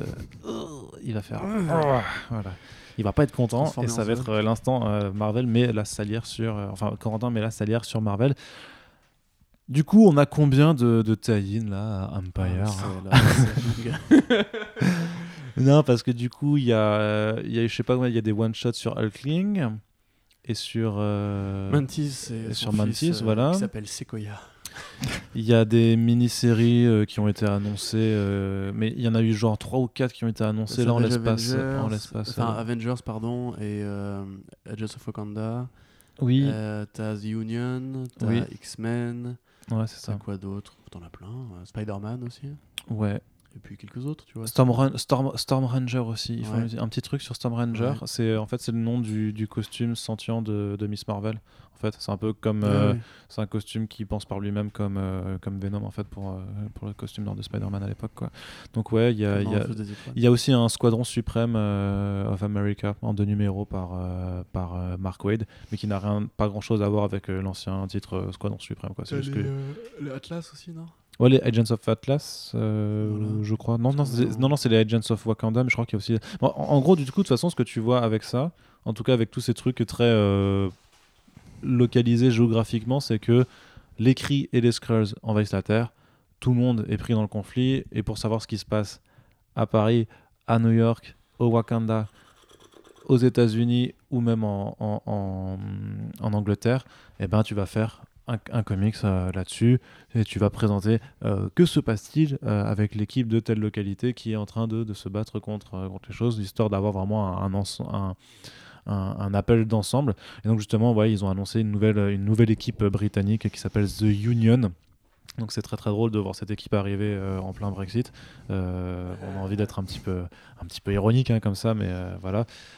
Et donc les X-Men aussi, hein, qui, qui ont droit à une mini-série Empire X-Men qui, elle, va montrer en gros ce, que, ce qui se passe pour toutes les séries pendant l'event, puisque bah, on a Jonathan Hickman, Jerry Duggan, Tiny Howard, Ben, Ben, Percy et Léa Williams, qui sont voilà, les, auteurs et autrices respectifs de, leurs titres Excalibur, Marauders, Wolverine et X-Force. Donc grosso modo, ça va vraiment être juste ça. Ça va être de montrer. Heureusement, eux, ils le font dans une mini-série dédiée, donc ça va pas casser la, la- la continuité de leur titre, si tu veux. Et quelque part, les mini-séries permettent de faire ça, c'est-à-dire que les auteurs peuvent quand même faire leur- leurs histoires et à côté peut y avoir le, le truc pour, pour, pour Empire. Mais justement, toi qui, qui disais, oui, porte d'entrée, euh, tu crois à l'uni- à l'uni- à l'unification des univers, tout ça, des gros events comme ça, euh, de ton expérience, c'est encore quelque chose qui marche ou? Euh, bah, ça, ça revient un peu à ce que tu disais à War of the Realms, si je dis pas de bêtises. Pareil, il Mm. y avait pas mal d'équipes en fonction d'où ils étaient dans, dans la ville ou dans les pays du monde, etc. Donc euh, je les avais pas lus à l'époque, je pense que je les lirai pas non plus. Je crois que le- l'event se suffit à lui-même. Si après, si on veut creuser, je pense qu'on ira chercher, mais c'est pas le trop de trop de tie-in, tu le tie-in ici en ce moment, donc euh, c'est c'est pas quelque chose qui m'intéresse en tout cas euh, pour le moment. non À voir après en fonction de l'event si vraiment euh, il y a un feeling qui se passe, mais de, de prime abord comme ça, euh, non. Tu lis de la VO quand même. De quoi Tu lis en VO, hein Oui, je l'ai en VO, euh, oui. Je suis à jour euh, normalement de- des séries Marvel, mais c'est vrai que l'ajout d'Empire, euh, pourquoi pas, mais ça revient un peu à tourner en rond autour des, cris- des cris et des scrolls, donc... euh, Ouais, mais t'as mais t'as pas envie de prendre genre 5 mini-séries en plus euh, à 4 dollars le numéro euh, sur un très court laps de temps? Bah, si j'avais le budget illimité, je t'aurais dit pourquoi pas, mais en l'occurrence, euh, non. Ah ouais, donc si t'avais le budget... Non mais voilà, c'est- voilà ce qu'il dit, il dit que s'il avait le budget, il le ferait. Oui, j'aurais peut-être pas le temps aussi de tout lire. Ouais, parce que- Ouais, sont ouais. courtes et il y a des meilleurs trucs qui sortent tous les mois. Donc, euh, C'est vrai aussi. C'est vrai aussi. Voilà. Du coup, Corentin, euh, la salière, la salière, la salière est là. Vas-y. Qu'est-ce qui n'a pas été dit que tu pourrais encore dire sur, sur cette façon de faire Non, de, de mais Marvel, euh, j'en peux plus là, de Marvel. En fait, Mais pareil, hein, il y a des bonnes séries à côté. C'est ça qui est le plus triste dans l'histoire, c'est que les mecs font encore des, des bonnes choses. Ouais, il y a le Spider-Man euh, noir. Euh, Design, Spider-Man noir, ouais, tout à fait. Euh, les Punisher de Garcenis. euh, Ils annoncent des Ah. bons projets quand même à côté. Voilà, mais voilà, mais c'est toujours à côté. C'est Ouais. l'univers Marvel en soi. Mais en plus, effectivement, tu as eu la même chose l'année dernière dans War of the. Et tout le monde l'a remarqué. Tout le monde fait la blague en mode genre, bah dis donc, mais chaque année, elle se fait envahir la Terre. hein. Et à chaque fois, tu vois, genre en Asie, ils font ça, là, ils font ça. Mais c'est nul. Enfin, c'est C'était marrant à l'époque de Secret Invasion parce que c'était un peu une, gran- une grande première, tu vois. Genre, ah, la Terre qui se fait attaquer de tous les fronts. On va voir comment Black Panther gère sa barque pour niquer un, un escadron de. de Mais il bien en plus le, le passage Black Panther de. Ouais, bah oui, j'en avais fait dans, pareil dans mon dossier sur Black Panther d'ailleurs. C'est un des meilleurs trucs euh, qui est écrit à Aaron sur euh, la continuité Marvel. Enfin, à l'époque, parce que depuis, il a fait bien mieux. Mais, mais là, en l'occurrence, enfin, c'est débile quoi. C'est c'est quoi l'année prochaine Ça va être euh, les chiards qui vont envahir et t'auras le même gimmick. Enfin, c'est. C'est- naze. Comment ne pas justifier un scénario? La guerre Chris Kroll, c'est plus large que ça. C'est pas juste des guerres qui se font, qui se font entre peuplades. Tu vois, il y a, y a le, run Lanning, t'as Jim Starlin, t'as toute une richesse cosmique avec des, divinités, avec des, je un concept de racisme et compagnie. Là, c'est genre, on met deux peuples qui se font la guerre depuis des générations et des générations, qui sont passés par des dieux et compagnie. Et là, le but, c'est quoi? C'est de niquer la Terre. Mais déjà, c'est complètement con. Euh, Après, faudra voir pourquoi, faudra voir non, mais pourquoi. il n'y a pas de ça. pourquoi. Il n'y a pas de pourquoi. Pourquoi? Parce qu'il faut vendre des numéros. Voilà, point. Il n'y a pas de pourquoi. C'est depuis quand euh, Hulkling, c'est un méchant? Le, le mec, depuis qu'il est né, on te dit non, il est sympa ce mec. Et là, d'un coup, ça devient un gros enfoiré, un dictateur qui unit deux peuplades entre elles pour aller niquer la gueule des. Mais en plus, c'est horrible comme morale. Ça veut dire, du coup, si un jour on, on rassemble Israël à Palestine, ils vont aller euh, niquer les Émirats Arabes Unis. Mais qu'est-ce que c'est que cette logique de merde? Pardon, je m'énerve un peu, mais c'est complètement con. Pourquoi, justement, ils ne peuvent pas juste faire la paix et rester tranquillement et on serait une série à la Earth 2 euh, de Tom Taylor où on suit un peu comment ils évoluent en tant que société. Mais non, directement, c'est pour justifier l'invasion de la Terre. Mais qu'est-ce qu'on en a à foutre? Qu'est-ce que les Kree et les Skrulls en ont à foutre de la Terre? Sincèrement. À, quoi ça les avance Tu vois, je, Ah, on sait pas, mais justement. il y a d'autres que- terres, hein, d'autres planètes dans le, le cosmos, hein, ils sont très loin déjà. Euh, non, c'est c'est nul, c'est débile, ça sert à rien. Rendez-moi mon, mon- Marvel. Euh, cet événement il pue. War of the Realms, ça a réussi à gâcher le run de Aaron, j'ose le dire. Sur la fin, c'était pas ouf. Heureusement, il y a eu King Thor. Et non, je ne dirais pas ça. Et je trouve sincèrement que c'est. On parle de Didiori, euh, Cebulski commence vraiment à me les briser là. Tu vois Ça va, Je vois qu'il y a un mec mort de rire. Cebulski commence vraiment à me les briser. C'est- Il n'y a, plus d'idées. Euh, c'est un événement tous les mois. C'est nul. Voilà. Ah, eh ben. Après, pourquoi pas lire la, la série principale, mais pas Non. aller chercher tout Non, non, vois. non. Pourquoi Non, pas Non, non, non, c'est de la merde. Non, mais c'était pas mal, tu coup, je t'avais dit, voilà, je, je savais que Non, j'avais mais mis- sincèrement, franchement, je veux pas faire juste le rageux, mais c'est- c'est c'est exactement comme l'année dernière. Et encore une fois, c'est pas un prétexte scénaristique de dire ah les aliens arrivent, euh, suivons ce que font les X-Men avec. Mais c'est complètement, enfin c'est nul. C'est pas une partie de risque le bordel. C'est des comics, c'est des histoires, c'est de la bande dessinée, c'est de l'art. C'est pas censé juste être un grand match du UFC où les mecs vont à quatre points du globe pour faire une arène avec euh, des extraterrestres. Et là en plus le pauvre Hickman qui est embarqué là-dedans. Heureusement lui il a l'intelligence de rajouter ça à son run puisque du coup ça amène les X-Men sur Genosha et du coup ça va traiter justement du souvenir de Genosha dans le, cosmos de Novx on va dire. Mais après le reste, enfin euh, si c'est juste pour faire ça, franchement autant ne pas faire d'event. Là les séries ça va juste être les mêmes. On sait très bien que personne ne va crever par exemple. On sait très bien que les scrolls Ah, On a dit un peu la fin de l'histoire. euh, mais voilà, c'est en plus comment tu peux croire une seconde qu'il y a une vraie menace sur Terre? Enfin, je veux dire, s'ils ont battu les 10 royaumes, ils peuvent battre 5 pauvres euh, hommes verts qui se battent en duel, tu vois. Donc non, moi j'y crois pas une seconde. Je trouve que c'est très mauvais. Je préfère encore 5G, tu vois. Je préfère encore Death Metal parce que Death Metal, c'est volontairement trollesque. Que là, pour le coup, ils, habillent ça comme un vrai blockbuster euh, euh, estival, tu vois. Enfin, ça- Et puis même les équipes créatives qui sont mandatées, ça, ça, vend, ça vend du rêve à personne. Et au moment où justement t'as Donny Cates qui reprend Thor, euh, au moment où tu as des trucs qui se passent vraiment intéressants dans l'univers Marvel, se remettre à ça, et en plus avec Dan Slott et Valerio Chitti et euh, Ali Wing encore, mais Dan Slott il est sur deux événements en même temps. quoi. C'est Iron Man 2020 qui, pareil, promet pas grand chose. Enfin, je veux dire, c'est juste des, des guerres de machines. Et encore, il y a une parabole sur le racisme qui est intéressante, tu vois. Mais là, enfin, ça a ni queue ni tête, c'est même pas spécialement joli. euh, non, voilà, je suis pas. Mais là, tu vois, même Punisher Kill Crew, qui était un peu le must de euh, War of the Realms, parce qu'il y avait les dessins. Franchement, je l'ai relu récemment. C'est pas, des- c'est pas génial, quoi. Hmm, Ça, ça, donne, ça donne jamais grand chose de bien, ces trucs-là. hmm. C'est juste, on occupe l'espace, on vend des comics, on étouffe le marché des indés qui, du coup, vont crever, arrêter de faire des singles. Voilà. Merci Marvel, euh, vous, êtes les, vous êtes les meilleurs, les frères. Ok. C'est bon? Allez, repasse-moi cette salière quand même, parce que euh, pas pour mon cœur. elle était corsée. hein. Clairement, là, l'hypertension, tu... elle est palpable. Non, mais voilà, c'est nul. Oui, non, mais effectivement, moi, je t'avoue que c'est pas non plus le truc qui, euh, qui euh, m'enjaille le plus, clairement. Euh, par contre, qu'est-ce que c'est que cette histoire? Du coup, là, tu es là, là, je vais, tu, tu vas voir exemple démonstration de, j'ai pas, j'ai pas traité, enfin, j'ai vite fait lu la news, mais je connais pas le sujet, donc j'ai demandé à Corentin de me l'expliquer. Dis-moi, Corentin, euh, qu'est-ce que c'est que ce retour de l'univers partagé d'Image Comics Ah, dont, dis donc. dont parle Bleeding Cool Non, c'est pas encore vraiment trop. Non, mais, Par contre, c'est moi qui fais les voix de merde. euh, D'accord, excuse-moi. Bah oui. tellement bien. C'est- Oui. T'as un vrai talent. oui, je sais. Donc, euh, Est-ce c'est qu'il te casse les oreilles avec son rire ou pas Non, ça va. Ouais. Ok, très bien. tu sais Je te dis, les- faut, faut pas hésiter à te plaindre. Beaucoup hein. de gens aiment bien mon. mon- Oui, Je crois. non, non, je suis pas sûr. Ok. euh, Oui, alors l'univers euh, partagé d'Image Comics, c'est très flou pour l'instant. C'est Betty Cool qui annonce ça. Donc pour ceux qui euh, ne voient pas du coup euh, comment un univers qui justement comprend Walking Dead, Saga, enfin Walking Dead plus maintenant, mais bon Saga, The Walking Dead The Divine, Vapor Girl, etc. où pourrait se mettre en- à se croiser. Au départ, Image Comics, donc, quand ça a été créé en 92 par Silvestri, euh, voilà, McFarlane, etc. C'était bien des super-héros et l'idée était bien de rivaliser avec euh, Marvel Comics et DC Comics, mais en rendant aux auteurs leur place dans euh, la distribution du capital et des profits.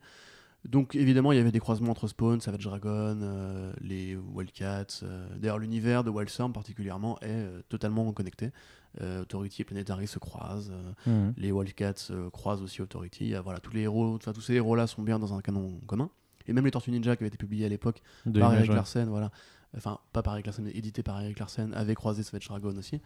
Euh, et ça a duré pendant quelques temps. Il y a même eu un mois spécial où ils sont tous euh, échangé leurs séries. Euh, Il y a eu des, voilà, du Spawn, Savage Dragon, etc. Et bon, après, c'était pas forcément foufou, puisque les séries de l'époque, de fait, étaient pas non plus extraordinaires. T'as aussi l'univers de Mark Silvestri, justement, où, avec la Witchblade et euh, Top- Darkness, qui sont C'est totalement- Top Cow, ça, ouais. Topco, ouais, tout à fait, mais qui, est, enfin, qui était sous la, sous la présidence de Image aussi. Ouais. Du coup, bon, c'est pas forcément des très bons souvenirs, comme beaucoup de comics Image des années 90, tu me diras. Euh, L'univers de Rob Liefeld aussi est en canon euh, en croisé. Je sais pas ce que, est-ce que Val, c'est quelque chose euh, qui, qui lui parle ou pas De quoi Image ou... L'image des années 90. gros parce muscles, que Alors, pas meufs du tout, parce que je suis arrivé incroyable. bien après à la lecture d'Image, donc c'est une découverte pour de comprendre que tout était lié au départ. Tout à fait. Bah, tout était pas forcément. L'idée, c'est quand même de faire des séries en solo. Par exemple, celui qui a tué euh, Al Simmons, donc euh, Spawn, Spawn. le premier Spawn, c'est enfin, le, seul Spawn en- authentique, euh, c'était un membre des Youngblood, par exemple. Hmm. Je crois pas dire de conneries. Ou c'était les Youngblood ou une autre équipe de Rob Liefeld à la con. Mais du coup, voilà, c'est- il y avait vraiment des croisements qui se faisaient. euh, L'idée était bien. Et on mentionnait fréquemment, quoi. Non, ce vieux. ce pas dire du mal de Rob Liefeld. Non, ce petit placé, ce, ce petit placé dans une autre équipe à la con, ça. Ouais, c'est- L'équipe de Rob ça- Liefeld, ça passe, franchement, ça passe. pas- Non, mais tu- c'est- Mépris, c'est mépris. Oui, tout à fait. Ah, Rob Liefeld, oui, j'assume. Oh là C'est un escroc et un voleur. Et euh, je vous ai écrit un dossier sur pourquoi c'était un mec pas bien. Relisez-le et vous verrez. Euh, donc, bref, effectivement, il y avait bien une connexion qui se faisait. Après, l'idée quand même de raconter chacun une histoire euh, en solitaire de créer une mythologie pour chaque série. Alors, ça a plus ou moins bien marché justement à l'époque de ces crossovers, mais ça aidait les ventes comme ça devait le faire, hein, grosso modo. T'avais The Ant aussi, un personnage de, femme fourmi. qui était forcément au code des femmes des années 90, et- mais avec des antennes de fourmis. Voilà. Je vois Arnaud Kiri. Euh, Arnaud Kiri Arnaud Kiri Oui. Petite vanne Ouais, Ok, non, pas de vanne du coup, mais oui, très bien. Euh, Interdiction de faire un, un montage avec ma tête sur une boîte de, de vache. Par contre, si, si tu nous écoutes, euh, ami, ami lecteur, faites euh, pas ça, putain. Go, man.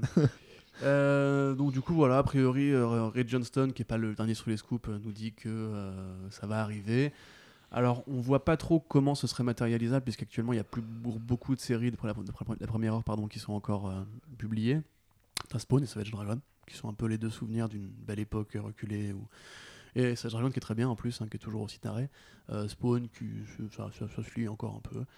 Euh, donc, a priori, ils iraient plus piocher dans le catalogue des auteurs qui sont devenus, entre guillemets, le vrai intérêt d'Image Comics Modern, c'est-à-dire les séries d'auteurs, les séries euh, autocontenues, les séries dans une mythologie qui n'est pas celle d'un super-héros forcément. Peut-être que Mark Millar voudrait passer la balle, euh, il a plein de super-héros qui dorment, je sais pas, Huck par exemple, tu vois, je Mhm. pourrais bien le voir là-dedans. Mais effectivement, oui, c'est compliqué parce que l'esprit d'Image Comics de l'époque n'est pas du tout le même qu'aujourd'hui. Donc, comment, avec qui, pourquoi en fait même, parce que ça marche, hein, Image Comics, c'est pas forcément besoin de ça. Euh, L'idée a priori aujourd'hui, c'est plus de fédérer autour des, des franchises euh, adaptées au cinéma et en série télé que d'essayer vraiment de vendre de la BD au niveau euh, d'un univers partagé, on va dire. Donc à voir, j'ai envie de dire. Euh, et puis va être Dragon, c'est bien. Eh bien, merci Corentin. J'ai pas grand chose à, à- à rajouter. Le truc, c'est que voilà, on est quand même encore très sur, euh, sur l'expectative sur, sur ce genre d'événement. Je trouve pas que ce soit forcément plus intéressant. Après, quand tu dis que Image ça marche, ils sont quand même bien, bien baissés, en tout cas sur les pourcentages de part de marché depuis que. je, je veux dire en euh, tant que business model, tu vois. C'est-à-dire que Ouais. li- l'idée, c'est que maintenant, ils font des séries indé avec les profits qui vont aux auteurs, aux auteurs et aux scénaristes, aux dessinateurs. Ouais. Et après, à terme, s'ils arrivent à dealer des droits pour les, les produits dérivés via McFarlane Toys et euh, pour les séries et films via euh, les studios qui leur achètent leurs droits, Ouais. tout le monde s'y retrouve, tu vois. Enfin, après, est-ce que quand- au niveau commercial, effectivement, ça baisse un peu, mais ils n'ont pas forcément besoin de se remettre dans une course à la Marvel DC avec euh, événements, euh, crossover et compagnie. C'est vrai. Ouais, je pense que l'intérêt d'Image, c'est que ce soit euh, des, des histoires indépendantes. Donc, je pense aller chercher de- du point de vue de l'univers partagé soit une bonne idée en tout cas. Mais... D'autant que C'est ça vrai que- existe un petit peu déjà. Il y a, il y a des, des personnes. Bah, le Miller World, techniquement, est censé être connecté. Enfin, en tout cas, Kikas, euh, MPH et euh, Hit Girl sont connectés sur un certain plan. Euh, T'as John Lehman aussi qui fait son crossover euh, Chu et euh, Outer Outer Darkness. Darkness, merci. Donc euh, voilà, bon, pourquoi forcément vouloir faire un crossover euh, tu vois Eh bien, on verra en tout cas quelle forme ça prendra, mais techniquement, chez Comics, c'est quand même un titre là qui continue de faire parler de lui à plusieurs égards, et Corentin adore en parler également. C'est. C'est. Non, tu vois pas? Si je te dis Fire. Ah, Firepower? Fireball. Firepower. Euh, oui, bah vas-y. euh, Non, mais pour dire que voilà, on a, on a quand même une bonne nouvelle du côté de la VF euh, cette fois-ci, puisque comme pour Oblivion Song, en fait, euh, je vous rappelle, donc là, il y a c'était en 2017, euh, je crois, quand, euh, Del- quand euh, Robert Kirkman lançait sa nouvelle série Oblivion Song, euh, dessinée par Lorenzo De Felici. Le premier numéro single sorti aux États-Unis, et en même temps, chez Delcourt, on avait le premier album. Donc, on avait Mm. pour le coup euh, six numéros d'avance. C'était quand même une belle opération. Et qui montre en fait bah, juste la, bonne façon d'opérer entre Kirkman et, Delcourt euh, en tout cas. Et euh, en fait, ils, sont en train de faire une forme de, nouvel essai là- là-dedans, puisque on vous avait déjà parlé un peu de Firepower, qui est très, très particulier, puisque euh, ça va commencer en fait non pas par des, des single issues, mais par un, album directement, qui sera un peu le prologue, le prélude. Et cet album qui sort, grosso modo, juste avant le, le- FCBD aux États-Unis, arrivera au courant du mois de mai directement en VF chez Delcourt. Donc ça permettra d'avoir euh, très rapidement en fait euh, les prémices de la série, sachant que moi, depuis l'annonce de cette série et de ce format de publication, je me dis pardon que vraiment tout l'intérêt de Firepower euh, c'est d'avoir le TPB qui prépare le truc et d'avoir ensuite la vraie série qui je l'espère en tout cas va, prendre une autre direction que ce, que le pitch en fait nous, donne C'est vrai que ça avait bien marché pour Oblivion Song d'avoir euh, ce côté un peu privilégié. On avait nous en avance par rapport aux, aux États-Unis. Ouais. On avait directement l'album qui ils pouvaient était. tout leur spoiler à ces bâtards Voilà. Après, je sais qu'il y a eu le deuxième volume était arrivé après, par ouais. contre. si je non ils ont pas réussi à renouveler le- le- la, la chose Donc voilà, donc tant mieux si Firepower, c'est vrai que c'est une série qui est assez attendue, enfin pour, pour moi en tout cas, donc euh, c'est tant mieux pour nous, en tout cas pour la France de, de l'avoir. tu iras le prendre Ouais, je pense que j'irai le prendre. tu vois c'est des gens qui vont le prendre Mais encore une Direct. fois, c'est le pitch, euh, pardon, le beignet qui me, euh, qui me, qui me sauce pas, mais l'idée c'est que euh, le, la BD elle-même, je dis pas qu'elle serait mauvaise. hein.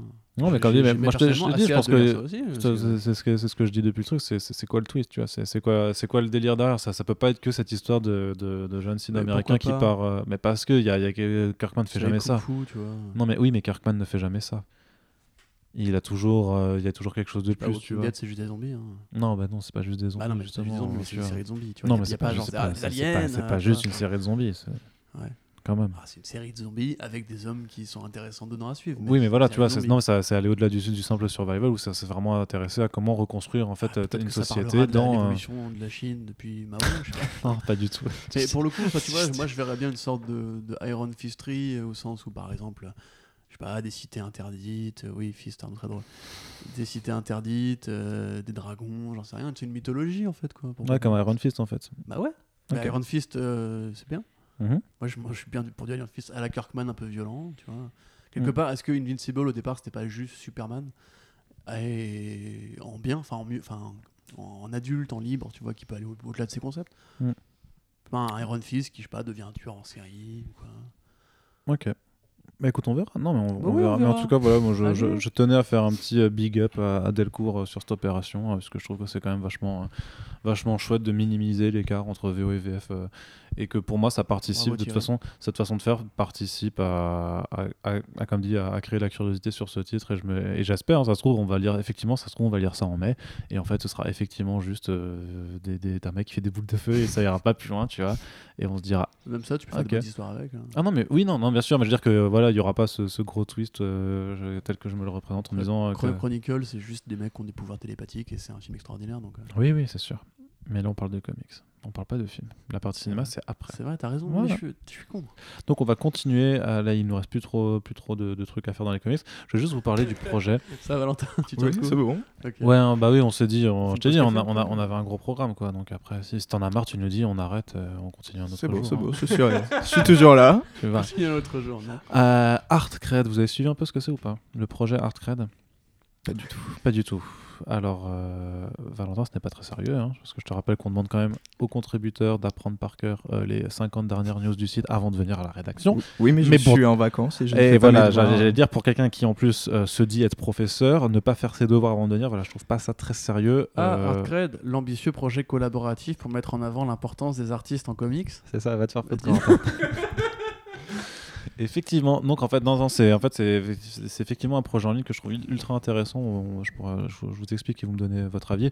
En fait, il y a quand même toujours euh, un peu un, un, un, un simili débat dans la communauté comics, euh, à la fois de la part des, lecteurs, mais aussi de, la part de ceux qui font les, les bandes dessinées, de voir qui est vraiment, enfin, qui serait le plus important euh, dans, dans, dans les comics. Et il y a quand même cette euh, cette affirmation que c'est quand même un comics avant tout, c'est l'auteur. En tout cas, on a vraiment une culture comme ça où on met beaucoup en avant les, auteurs.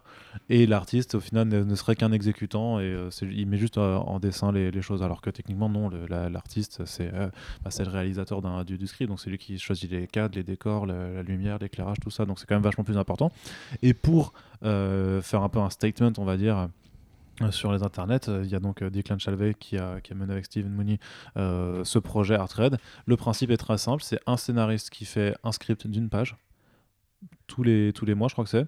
Après, tous les artistes qui veulent recevoir le script, euh, ils, le demandent et ils font euh, et ils dessinent la planche. Et après, ils envoient le résultat. Et ensuite, bah, une fois par mois, du coup, ils dévoilent toutes les planches qui ont été dessinées. Et ça permet du coup de se rendre compte, bah, à chaque fois, en fonction du style, des influences, euh, de toute la chose, à, chaque- à quel point en fait une même histoire peut revertir des, apparences complètement différentes. Et c'est pas, pas que en question de style, mais en question de découpage, de mise en scène, de d'impact. je sais. Donc il y a une première histoire où c'était juste un la, la première histoire, c'était euh, c'était Warren Ellis qui l'avait écrite, où c'est euh, grosso modo, c'est euh, Superman qui sauve un, mec d'un employé de Catco qui est dans un, qui est dans un, dans un bulldozer. Et euh, euh, et t'as une journaliste qui veut en faire euh, un article, et t'as le, le, patron du Daily Planet qui dit du coup, il y a un jeu de mots. Parce qu'il y a marqué 4 sur le truc et il fait euh, Superman saves 4, c'est pas une c'est pas une c'est pas une news quoi, tu vois. Donc un petit euh, petit, petit humour très sympathique. Et non, mais du coup, voilà, donc euh, tu, sur le site et sur le- leur Twitter ou leur Tumblr, tu peux voir euh, tout- toutes les expériences qui sont données. Et donc là, il y a le deuxième projet qui est en cours avec un, script de Tom Taylor. Donc on attend les, résultats. Moi, je trouve juste que c'est une initiative qui est hyper intéressante à suivre euh, et qui effectivement est, là pour. euh, bah ouais, pour. Parce que j'ai l'impression que nous aussi, tu vois, quand on fait des critiques et tout ça, on parle souvent beaucoup de l'histoire, de l'histoire, de l'histoire. On n'a pas forcément cette culture de mettre énormément en avant les dessins euh, dans, dans, dans- dans nos textes.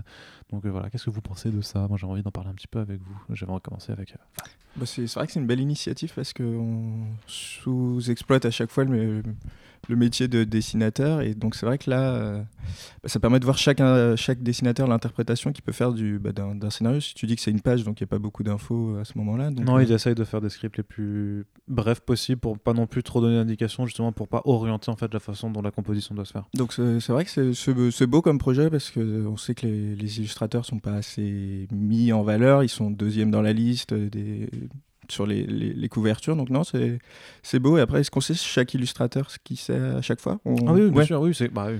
Non, mais c'est pour savoir du coup euh, où les retrouver. Donc ouais, non, c'est donc Ah oui, ils ont à chaque fois ils linkent soit sur leur Insta, sur leur Twitter, euh, en gros, ou sur leur ou sur leur page professionnelle, et c'est vraiment oui, ils sont ils sont listés. Ouais. T'imagines, ouais, on fait un projet pour mettre en avant les, les, artistes, mais on va pas les créditer. Tu. Non, mais beau projet du coup. Et le truc c'est que techniquement, toi et moi, on peut y participer aussi. Ah oui, n'importe qui. ouais, c'est- c'est vraiment Ah, n'importe qui. bah. Bah ouais, non, mais je me suis dit, je devrais, je devrais, j'aurais checké un, un script de, de Tom Taylor pour voir euh, ce qu'il y a- ce qu'il y a à faire. Mais parce que tu as, tout autant des artistes vétérans, enfin, qui sont dans l'industrie, qui du coup ça, bah, ont du temps euh, pour le faire, et tu aussi des amateurs, euh, parce qu'il y avait des dessins qui étaient très enfantins, qui sont faits par des, peut-être par des ados, des gens qui savent pas ultra bien dessiner. Mais du moment où l'histoire elle est compréhensible, au final, c'est quand même euh, ça c'est qui est important. quoi. C'était euh, Lewis Trondheim qui, qui dit euh, Je préfère une BD qui est mal dessinée mais bien racontée plutôt que l'inverse. tu vois. Donc là, c'est un peu, c'est aussi un petit peu l'exercice. quoi. Corentin Ouais, bah, c'est bien. Enfin, j'ai pas trop quoi ajouter, j'avoue que je découvre un peu le Ah, tu veux pas faire le contrepoint, genre non, j'aime pas, c'est nul. c'est les auteurs les plus importants. Non, bah moi, euh, je suis comme Trondheim, je préfère une histoire qui soit bien racontée que bien dessinée, mais euh, euh, il y a des artistes qui font une BD plus que le scénario. Bah, Mhm. c'est-à-dire un Chartier, par exemple, euh, je, je peux supporter de lire euh, une mauvaise histoire de euh, si elle est bien dessinée par Mhm. Chartier, par exemple, ou par Darwin Cook.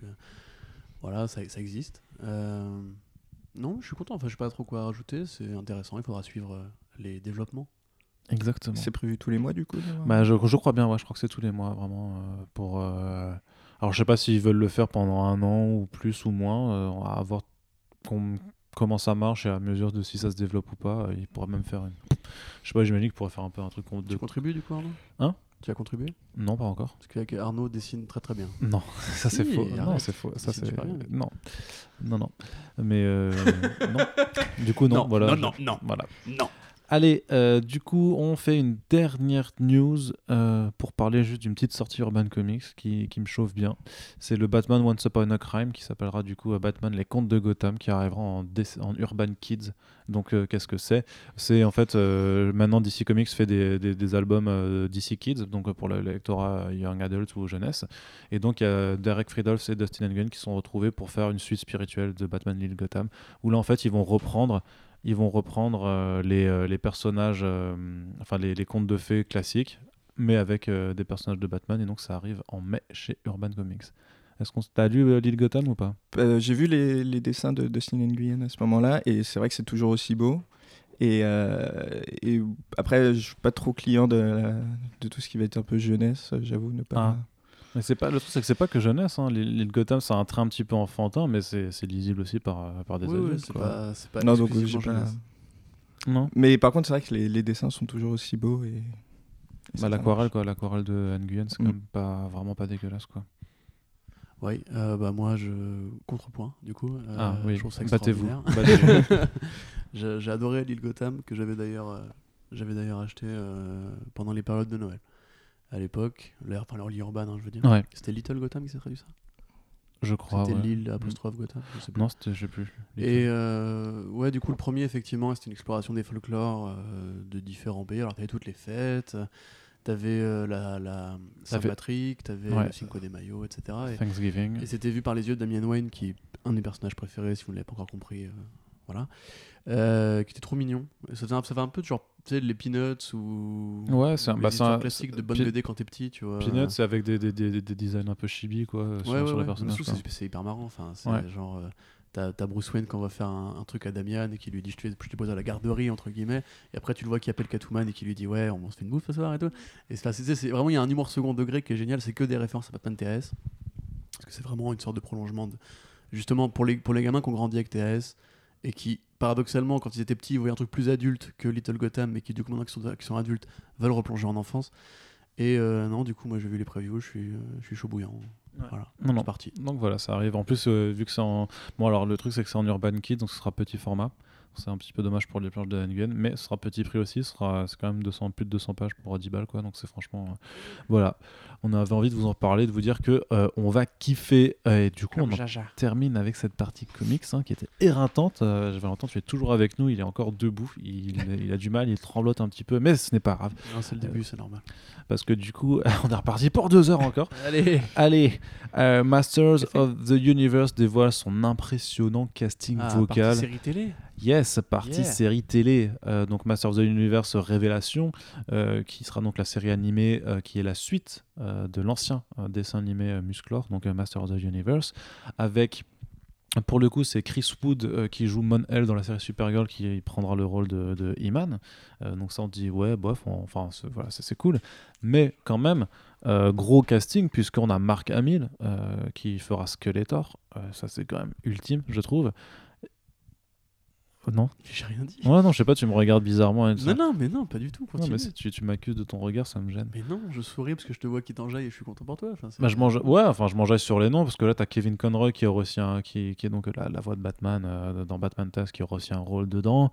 Euh, ils ont même fait revenir euh, le, en, en, en, en termes de, de casting méta le mec qui jouait euh, Skeletor dans l'ancienne série animée, donc là qui a un autre rôle, mais il lui donne quand même un, un petit rôle dans, dans la série. Je trouve que c'est, ça fait très CW, tu sais, qui fait revenir ses anciens pour, pour leur série. Et bah, moi, je trouve ça toujours plutôt rigolo. Et du coup, Kevin Smith qui met sa, sa gamine aussi, Harley Quinn Smith, du coup, dans la série. Parce que. parce qu'il n'y a pas que les, les députés qui peuvent faire profiter de la famille dans des, dans des boulots. Et a priori, là, elle fera vraiment son travail quand même. En plus, c'est pas nouveau, il l'a déjà mise euh, dans trois Oui, films, oui, oui, elle était, bah, elle était dans son Giant Bob euh, reboot, je crois, aussi. Tu l'as donc, vu, ce euh, truc-là, d'ailleurs non, je l'ai pas regardé. Non. Non, non plus. J'aimais bien le premier, par contre. Bah, j'ai jamais vu le premier non plus. Ouais, donc, euh, Super blague sur Will Hunting dedans. Ben Oui, Affleck, euh, Je ne connais pas. Du coup, est-ce que Musclor, euh, Masters of the Universe, c'est quelque chose qui te chauffe, toi Ou c'est quelque chose, a priori, vu ton âge, je pense que tu n'as, comme Je nous, pas, pas connu, vécu avec ça, tu n'as pas grandi avec ça. Non, non, non. Donc, par contre, beau casting, c'est vrai que vu les noms, euh, je pense que Netflix y met les moyens, mais par contre, euh, je ne suis pas effectivement euh, à même de te dire si c'est bien ou pas. Je sais que les séries marchent bien de ce que j'avais suivi. Je crois que Shira avant avait eu un bon.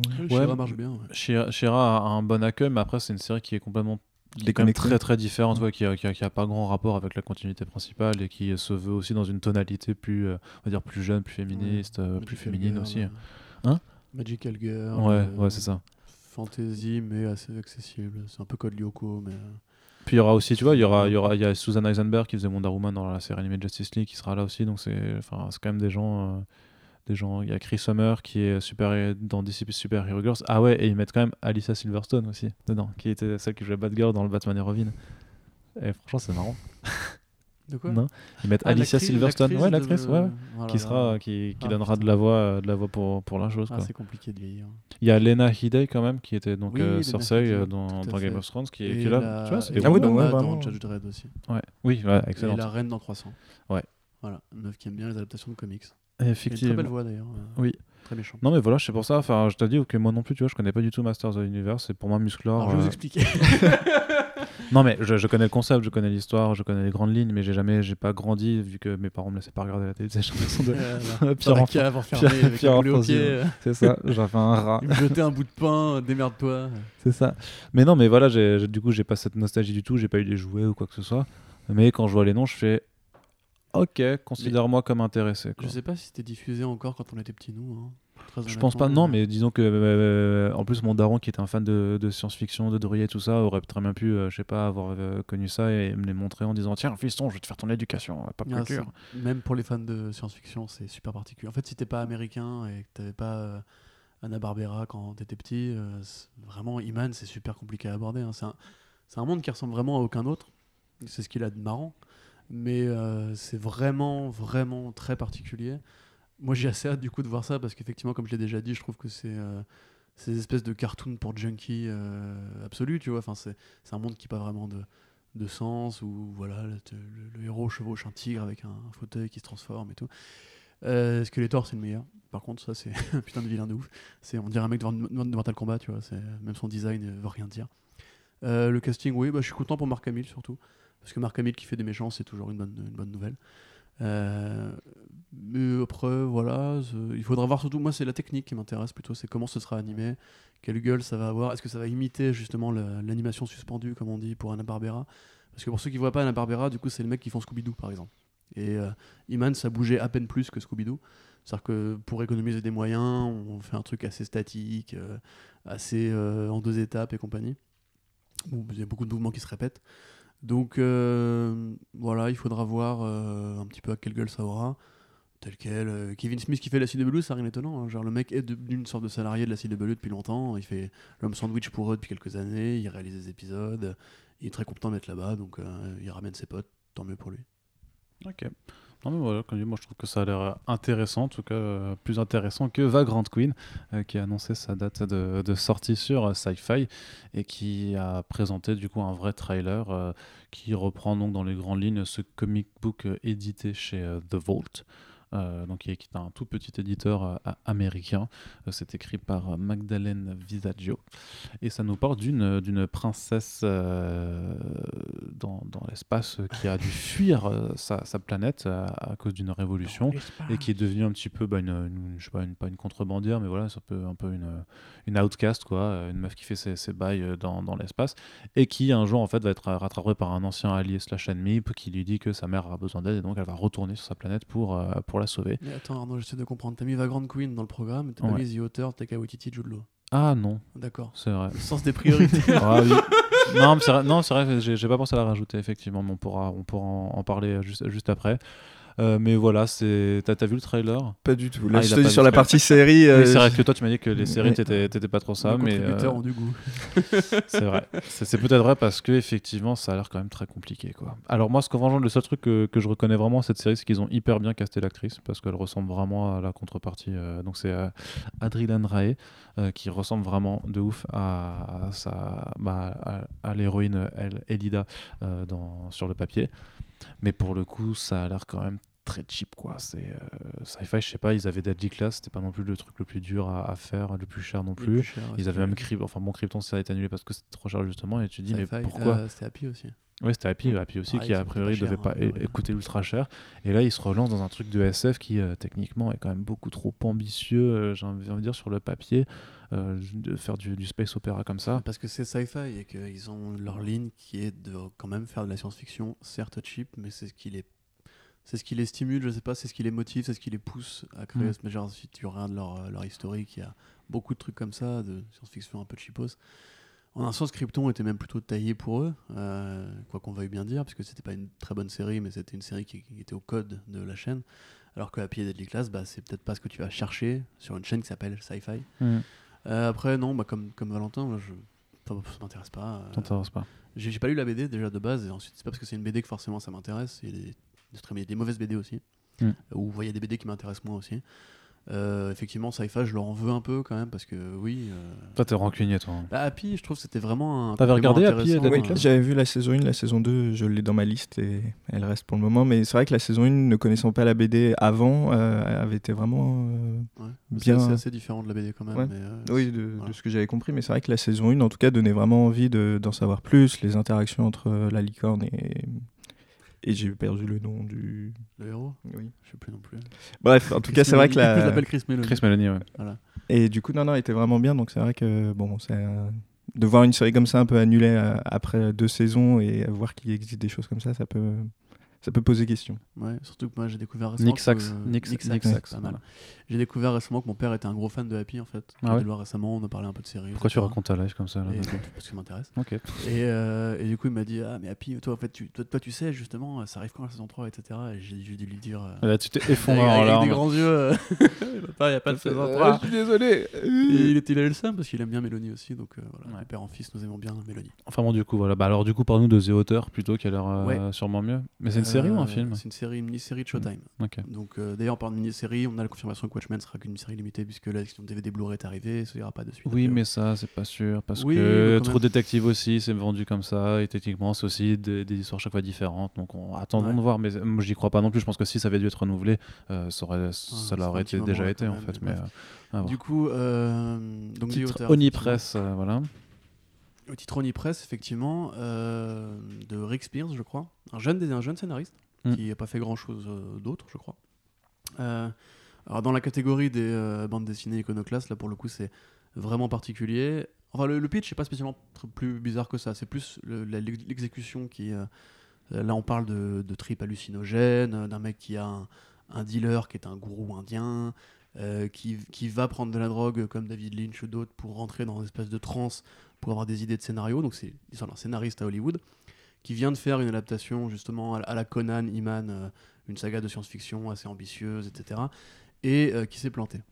Donc du coup, bah, il va revenir à un truc plus simple, il va revenir à, à du polar. Donc techniquement, il est que producteur scénariste, mais c'est plus ou moins lui qui réalise le film, euh, un petit peu comme Alex Garland sur Dredd, par exemple. Mhm. Et du coup, bah, il prend le- la main sur la production. Et comme c'est une histoire, de, une, histoire criminelle et qu'il veut que soit authentique et vrai et puissant, euh, et qu'il est fou, il est complètement fou ce mec, il va se faire incarcérer et euh, rencontrer euh, des vrais criminels. Et en sortant, il va vouloir embaucher un consultant en meurtre qui sera un vrai tueur en série, qui fera échapper, qui fera libérer, en achetant le jury et tout. Donc voilà. Évidemment, ce qui doit arriver euh, arrivera. et le vrai tueur en série va se révéler pas forcément être euh, l'employé du mois. Quoi. Donc, il va ici, justement, il va y mettre du oui, zèle, ah, quoi. si, bah oui, voilà, il va mettre son, du cœur à la tâche, Mm. littéralement. Ouais. Mais du coup, le tournage va un peu partir en snard et compagnie. Donc en gros, bah voilà, Showtime, euh, fameuse chaîne, va adapter ça en mini-série. C'était Showtime qui faisait avec Dex- Jude Law qui... Comment? C'était Showtime qui faisait Dexter, non?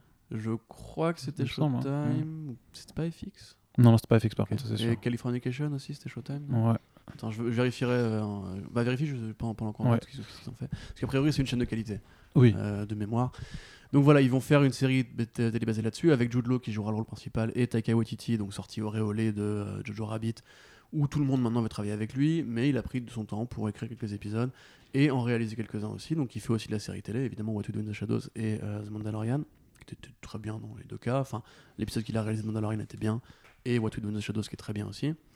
Euh, c'est plutôt une bonne nouvelle parce que justement c'est une série, une mini-série, donc pas un truc avec concept qu'on va développer pendant pendant 10 ans. C'est euh, comment dire Si vous voulez lire du coup The Author euh, après avoir entendu parler de ce projet-là, c'est vraiment c'est pas pour tout le monde. C'est de l'humour à base de tête coupée et, de beats et d'humour parfois un peu raciste aussi, à base de, mains au cul qui, qui se trimballent et compagnie.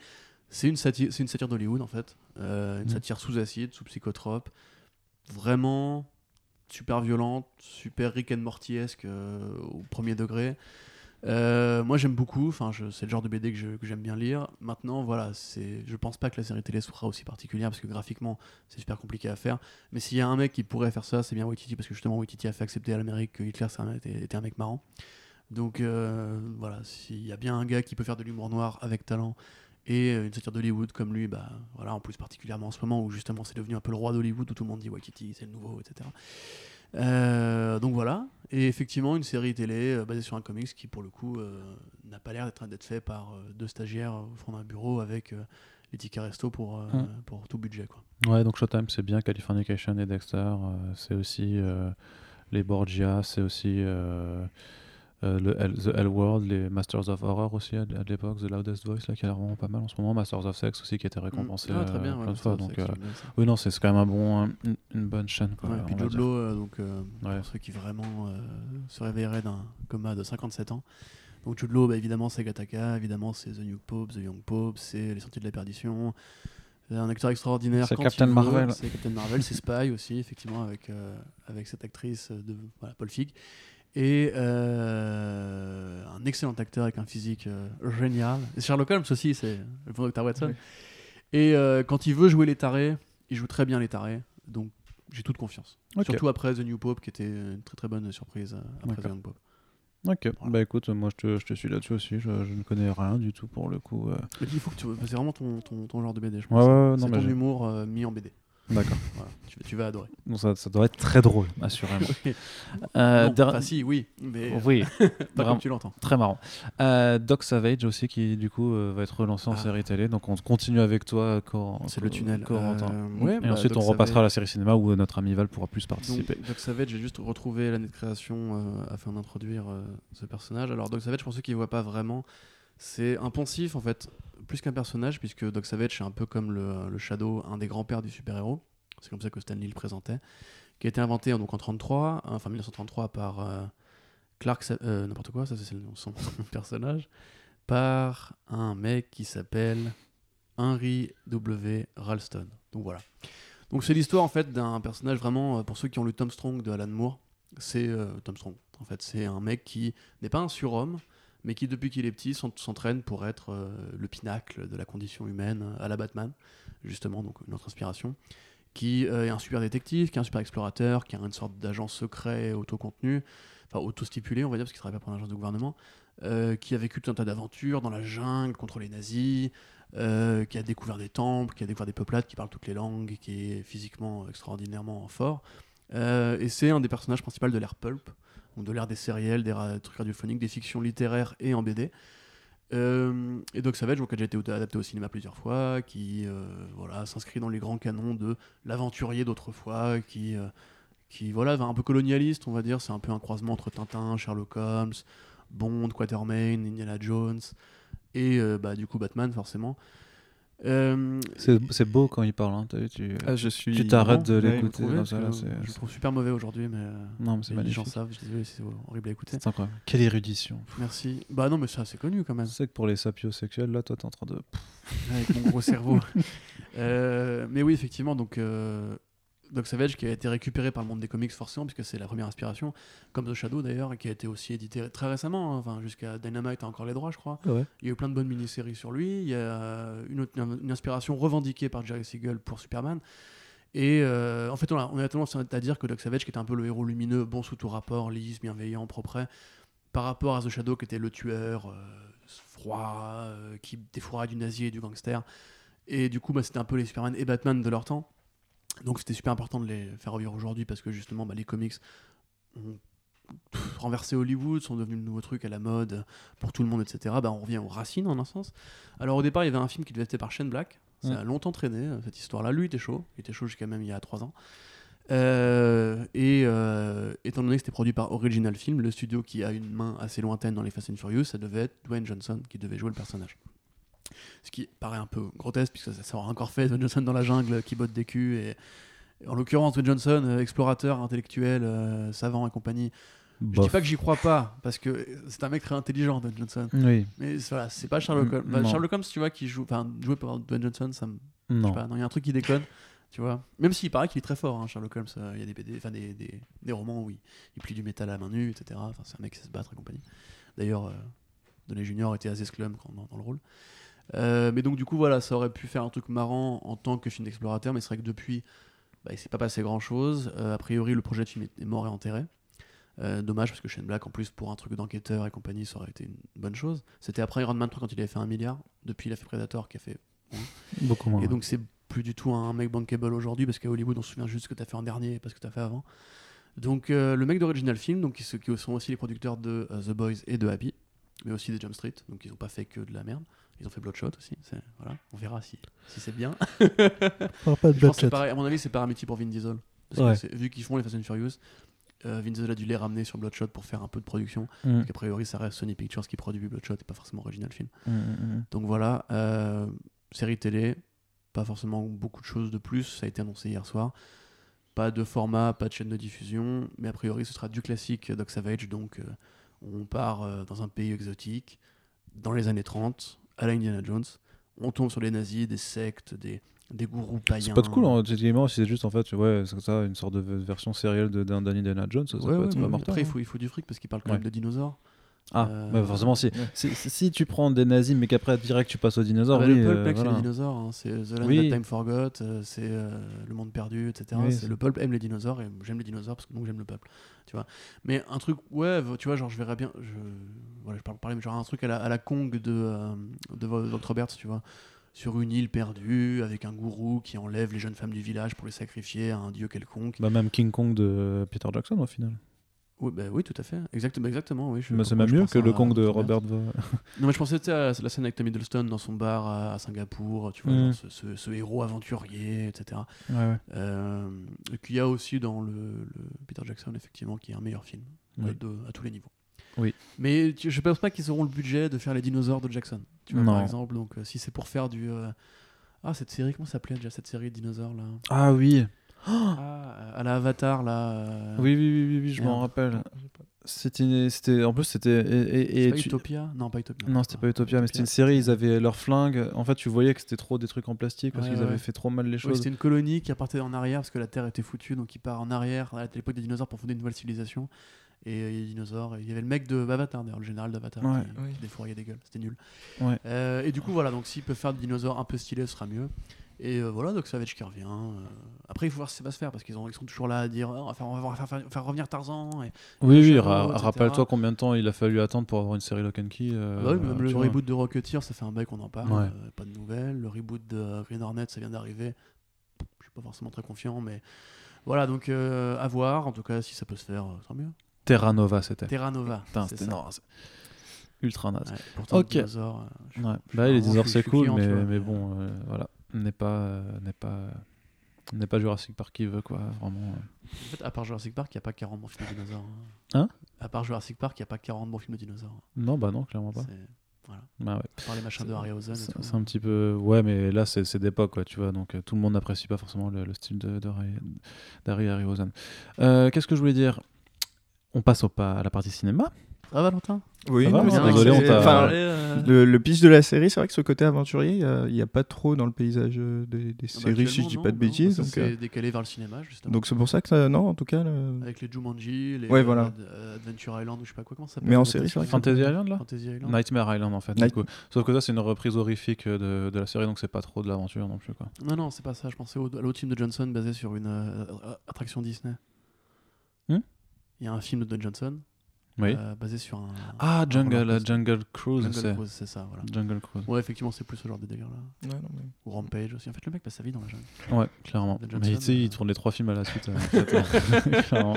clairement. C'est bon, t'as fini, machin? Bah, Viens, l'autre réalisateur là, allez. Allez, Euh, du coup, qu'est-ce que je voulais dire? Oui, euh, on est sur un film Sony euh, Marvel, du coup, qui a été annoncé sans, sans son titre euh, pour octobre 2021.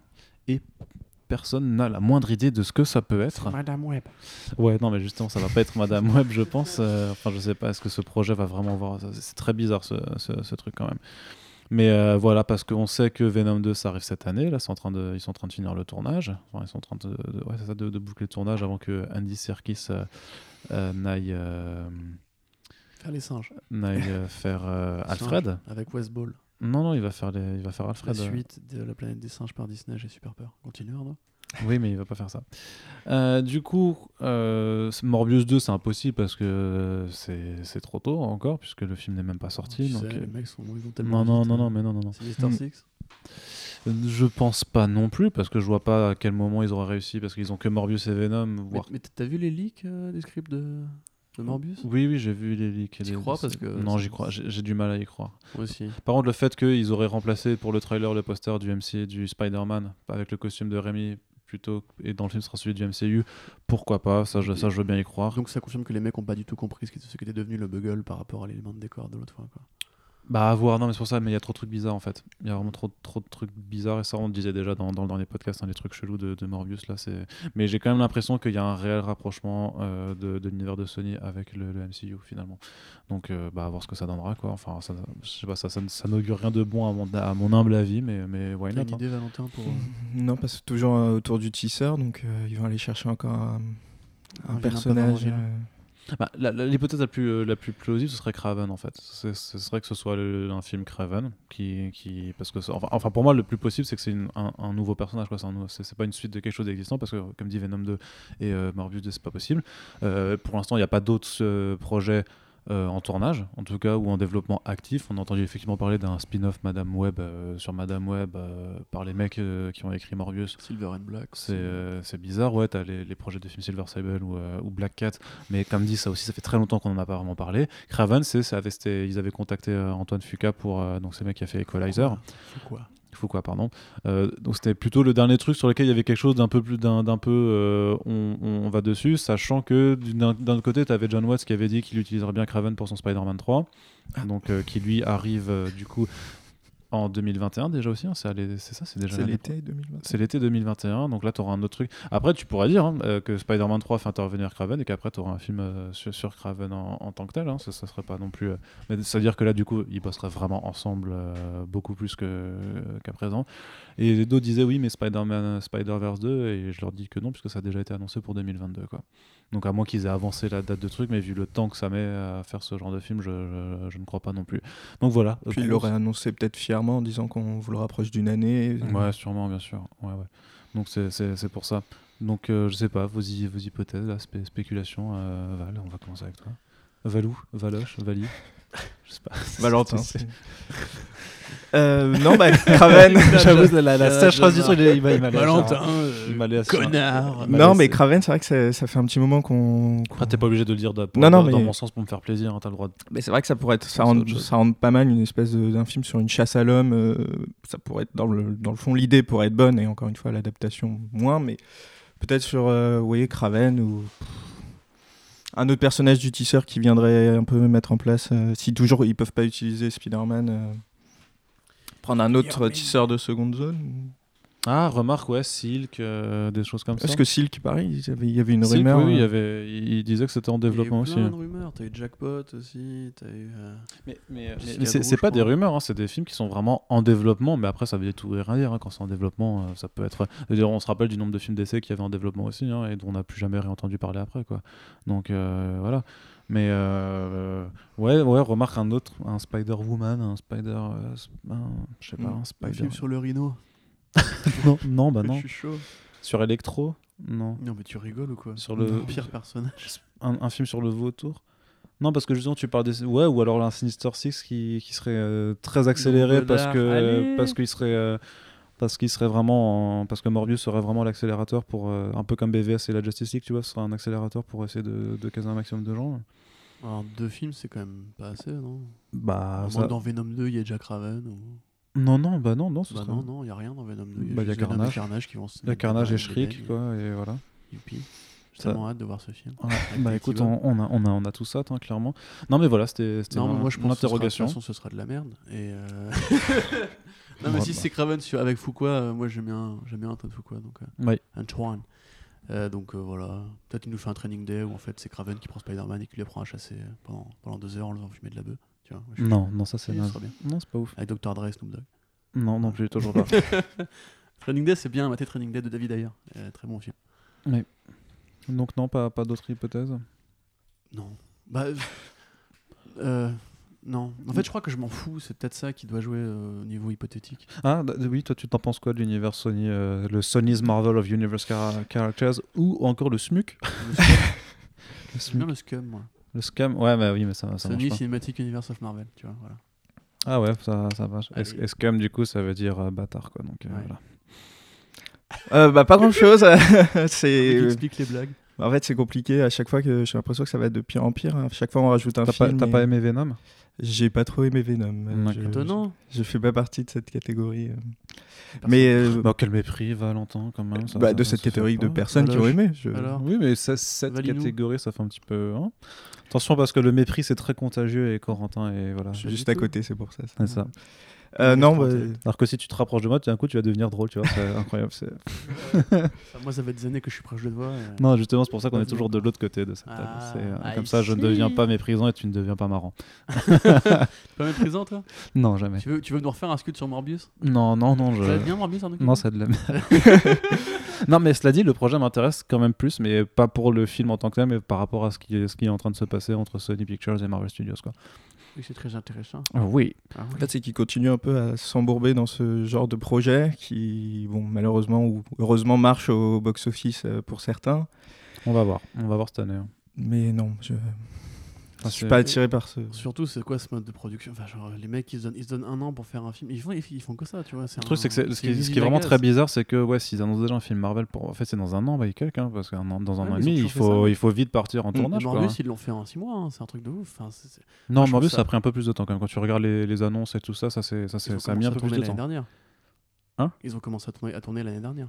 Oui, oui, non, mais, ça- ils non, vont- mais ils vont à le- une vitesse euh, dingue. quoi. Non, non, mais je veux dire que le tournage se fait toujours un an environ euh, avant la sortie du film, très souvent, très généralement quand même. Black Widow, c'est pareil, tu vois, ça se fait Ah, très. Wonder Woman 84, euh, non? Oui, bah Wonder Woman 95 parce qu'ils ont ralenti, c'est parce qu'ils ont, euh, ils ont décidé de décaler la sortie après, donc ça c'est. Aquaman, un- ça a commencé un peu avant aussi.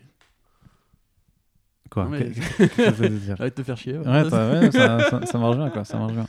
Donc, mais Morbius, je veux dire, à partir du moment où il y avait la, date qui était annoncée, il y avait plus qu'un an, tu vois. C'était au moins deux ans avant. On savait qu'il y aurait un film Morbius en 2019, quoi. 2020. On est en 2020. Donc, euh, donc si, si tu regarderas les, Non, non, mais les, je les te news, crois, machin, c'est juste, je réfléchissais à Venom 1 par rapport à Venom 2, euh, il y a eu combien de battements? Ben, hmm, il y aura eu. C'était quand Venom? C'était en 2018 C'était un- il y a- c'était un- an et demi, non C'était en octobre 2018. Ouais, donc deux ans. demi, ouais. Deux ans, ils ont, ils ont mis deux ans. Ouais, là c'est quand même super. Alors qu'un hein, Aquaman enfin, va se mettre 4 ans, tu Parce vois. que là, du coup, bon, j'imagine qu'ils ont déjà le premier traitement pour, euh, pour le script. Faut quand même faire les, le Oui. casting, faut quand même faire les costumes, faut quand même faire le film. Ouais, mais c'est pour ça, post-prod, ouais, non, mais- faire les reshoots, enfin, c'est et la promo. Non, mais faut, comme dit, ils, ils vont devoir accélérer. Alors peut-être que c'est un truc dont on n'a pas entendu parler qui serait en. Spider-Man 4 par Sam Raimi. euh. Mais non, mais. tu me fatigues. Mais tu me fatigues. rêver, bordel, tu fais chier. Mais tu me fatigues. Mais c'est pas rigolo, tu vois. Je- Ah, Rapproche-toi de moi, j'ai- j'ai- comment. J'ai envie de me faire kiffer, j'ai le droit de me faire kiffer. Oui, bah, fais-toi kiffer avec tes. On dirait, franchement, Merci. tes fanfictions, là, c'est bon. Euh, allez, on passe du coup à. euh, on passe du coup à Je vais te soulever en plein podcast. Mais soulève-moi, mais soulève-moi, fais-moi ce que tu veux, grimpe-moi dessus, y a pas de problème. Ça fera une belle image pour, pour le pauvre Valentin. Je reviens plus jamais. Je peux plus venir à la Comics Blog. Euh, Pas sûr d'avoir une voix si. si. Ah bah si, si me soulève, je suis pas. là, vu la vision que t'auras, à mon avis, ça va pas être très. Ouais, ça risque de, de te faire péter un câble quoi. Tu peux enchaîner un petit peu Ouais, ouais, non, Ah, parce qu'on est, on, on est sur, des, sur de l'imagerie des, pas, pas ultra jolie. Du coup, on va parler, mais du coup, on reste dans cette continuité, dans, dans cette Ça thématique. euh, finir, attends, dans la thématique, puisqu'on va. yeux, pense à un truc euh, meilleur. et- Eternals, donc euh, confirmé, il y aura bien un héros LGBT et euh, on, du coup on va pas vous dire qui, ni, mais l'acteur qui a confirmé la chose a dit que voilà, il joue le mari de ce personnage et que du coup il y aura une vraie relation sur l'écran, qu'il y aura un vrai bisou, euh, un vrai baiser euh, entre deux hommes euh, dans le MCU. Est-ce que on y accorde de l'importance? Est-ce que on joue la carte de la méfiance en se disant que c'est peut-être une scène dont ce plan-là pourrait être coupé au montage pour l'export dans certains pays qui ont encore des problèmes avec l'homosexualité? Bah, S'il l'annonce comme ça, j'espère qu'elle sera dans le film euh, dans tous les pays, même si effectivement elle risque d'être coupée pour certains. Après, euh, tant mieux, je veux dire, euh, mais. Après, si, j'espère que en tout cas, parce que Birds of Prey, euh, je crois que l'histoire c'était ça, que hum, les méchants, sans de vouloir trop dire, mais les méchants euh, étaient homosexuels, non? Bah, Oui. c'est sous-entendu. Tu C'est sais, sous- c'est c'est pas un gros mot. Non hein, mais non mais c'était pour ce, pour pas trop. euh, Spoiler, non, mais de toute façon, non, le, film, le, le film, les gens qui voulaient le voir sont allés le voir, les autres ne le veulent pas le voir, ils n'iront pas. ils Mais voilà, mais je crois que ça avait été dit là sans trop euh, enfoncer le truc. C'est ça. Là, en tout cas, là, il le, il le, il l'annonce fièrement, en tout cas. Non, non, c'est non, pas comme ça que pareil. ça Ah, parce que la- l'acteur le revendique. euh, Mais ça- l'acteur le revendique, mais il a. Non, enfin, l'acteur déjà. Il spoil. répond à une question en fait. commencer. Ouais. Euh, L'acteur déjà spoil pour commencer un truc qui devrait être une surprise. Ils ont, ils ont jamais. euh, Enfin, si, ils ont expliqué que la diversité est important pour eux, importante pour eux, pardon, mais ils ont jamais dit euh, Waouh, Milestone, euh, il y aura des gays dans notre film, tu vois. C'était une annonce de casting qui avait déjà, normalement, enfin, laissé entendre que ce serait un acteur gay qui jouerait un personnage, Mm. pas forcément un personnage gay. Euh, tout le monde croyait que ce serait Garris, puis tout le monde croyait que ce serait Richard Madden. Donc, spoiler alert, ce n'est pas Richard Madden, donc c'est toujours pas le héros du film. Donc, Non, non. on y va encore étape par étape. Euh, T'avais eu aussi euh, la scène de Valkyrie qui avait été coupée de Thor Ragnarok où une femme voilà. sortait de sa chambre, etc. Donc moi déjà. Donc là, tu vois, c'était c'était pas explicite. C'était juste, juste un- un- une indication explicite. Mais la scène en la question, il n'y avait rien d'ex- d'explicite là-dessus. Parce que. Voilà, ce qui fait que pour l'instant, Joe Russo est le seul mec gay de l'univers Marvel tout entier. Ouais. Oui. Donc a priori, avec ce personnage-là, il pourra ouvrir un grinder et il y aura que deux personnages disponibles. Mais voilà, le fait est que c'est pas un truc genre, c'est pas la campagne de promo qui insiste là-dessus. Ouais. Non, mais Donc tant mieux en même temps pour. Oui, mais du coup, ça veut dire que justement, peut-être qu'ils peuvent le couper. Moi, je pense que je veux dire que si veux, ils le font pour les Américains parce que euh, ils s'engagent sur, sur cette voie-là, avec Black Panther et Captain Marvel pour les femmes et les noirs. Et euh, peu à peu, ils vont ouvrir cette porte. Maintenant, moi, j'attends encore de voir aura un film avec où le héros sera gay, le héros sera gay, ou l'héroïne sera gay. Point. Euh, et pas, ce sera juste parce que faire un bisou, encore une fois, Marvel a besoin de l'argent de, la Chine. On sait que c'est un pays qui n'est pas forcément très ouvert là-dessus pour rester poli et ne pas vexer nos amis asiatiques. Mais moi, j'ai enfin, je- je- je- j'ai hâte de voir quand même comment, comment ils vont gérer ça, parce que si effectivement c'est en, en premier champ de l'image, et si c'est clairement explicite, si c'est pas juste une scène, mais qu'on voit vraiment un couple gay pendant tout le film, euh, bon courage pour euh, réussir justement à séduire un, un public qui est ouvertement homophobe, parce qu'il faut quand même le dire, tu vois.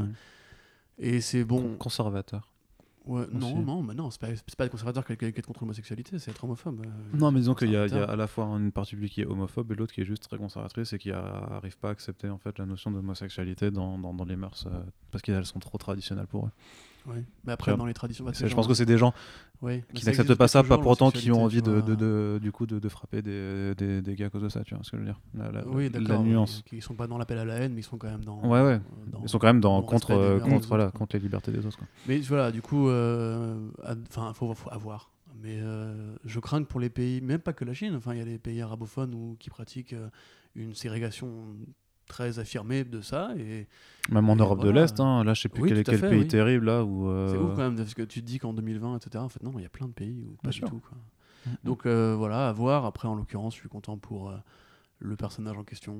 Il a réussi à se caser, c'est bien pour Et lui. pour le coup, ça confirme vraiment ce que tu te rappelles. Il y avait une annonce de casting où il cherchait justement un acteur ouvertement gay pour jouer un personnage gay. Et du coup, bah, c'est lui en fait. C'est-à-dire que c'est la, c'est la, c'est la moitié du coup. C'est-à-dire que l'autre acteur, techniquement, en fait, on connaît pas euh, le- vraiment la nature de ses Ah, relations. Donc ce qui est con, c'est que c'est le, c'est un, voilà, c'est un membre des Eternals quoi, euh, qui du coup sera joué ben, par un acteur a priori euh, hétéro, mais qui jouera un personnage euh, gay. Mais par contre, l'autre moitié du coup sera vraiment joué euh, par un mec qui, qui est gay quoi. Donc, Ok. quelque part. euh, Mais on, sait- on sait qui c'est du coup le. le- mari Le mari de. Ah oui, on, s- on... oui, oui, on sait qui ça, mais je l'ai pas dit dans le podcast pour les, pour les, pour ne pas spoiler nos, nos moi, auditeurs le et héros, je auditrices. vois, mais son... l'acteur qui jouera son mari, je. Si, si, pas- je, je te dirai en hors podcast du coup, je te, je te dirai. Allez, on continue avec juste une petite annonce. euh, Saviez-vous que Alan Moore va faire un film? Enfin, il a fait un film, il l'a tourné d'ailleurs. Oui. euh, ça va être présenté euh, à- au festival euh, South by Southwest à Austin, au. Texas. Comment SXSW ça devient South by Southwest? C'est le cross en fait, le, le cro- la, la- la croix en fait, faut, faut, c'est pas un X en fait, c'est une croix. Donc c'est, tu vois, c'est. S cross SW. Ouais, c'est ça. Et du coup, ça, ça se dit South by Comme Southwest. là. Hunter Hunter. Ouais, c'est ça. Voilà, ça se prononce, ça se prononce pas vraiment. Donc voilà, c'est, ça a l'air euh, barré. Il y a Alan Moore qui joue dedans, hein, une sorte d'être avec un visage de lune.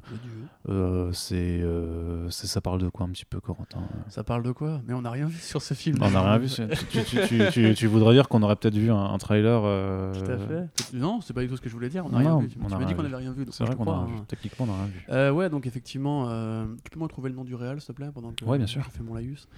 Euh, donc oui, Alan Moore, effectivement, qui a lâché la bande dessinée, qui est officiellement à la retraite. de sa carrière d'auteur de comics.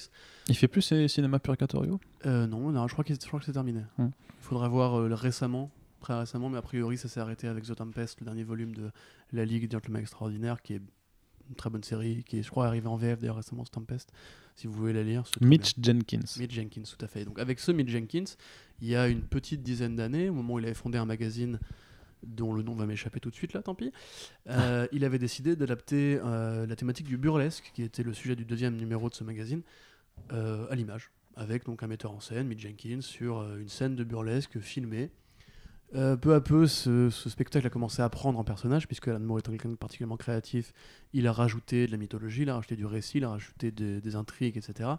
Et ça a donné différents courts-métrages, notamment Show Pieces et Jimmy's End, qui sont donc deux courts-métrages que vous pouvez trouver euh, sur le web en cherchant un peu, en fouillant un peu.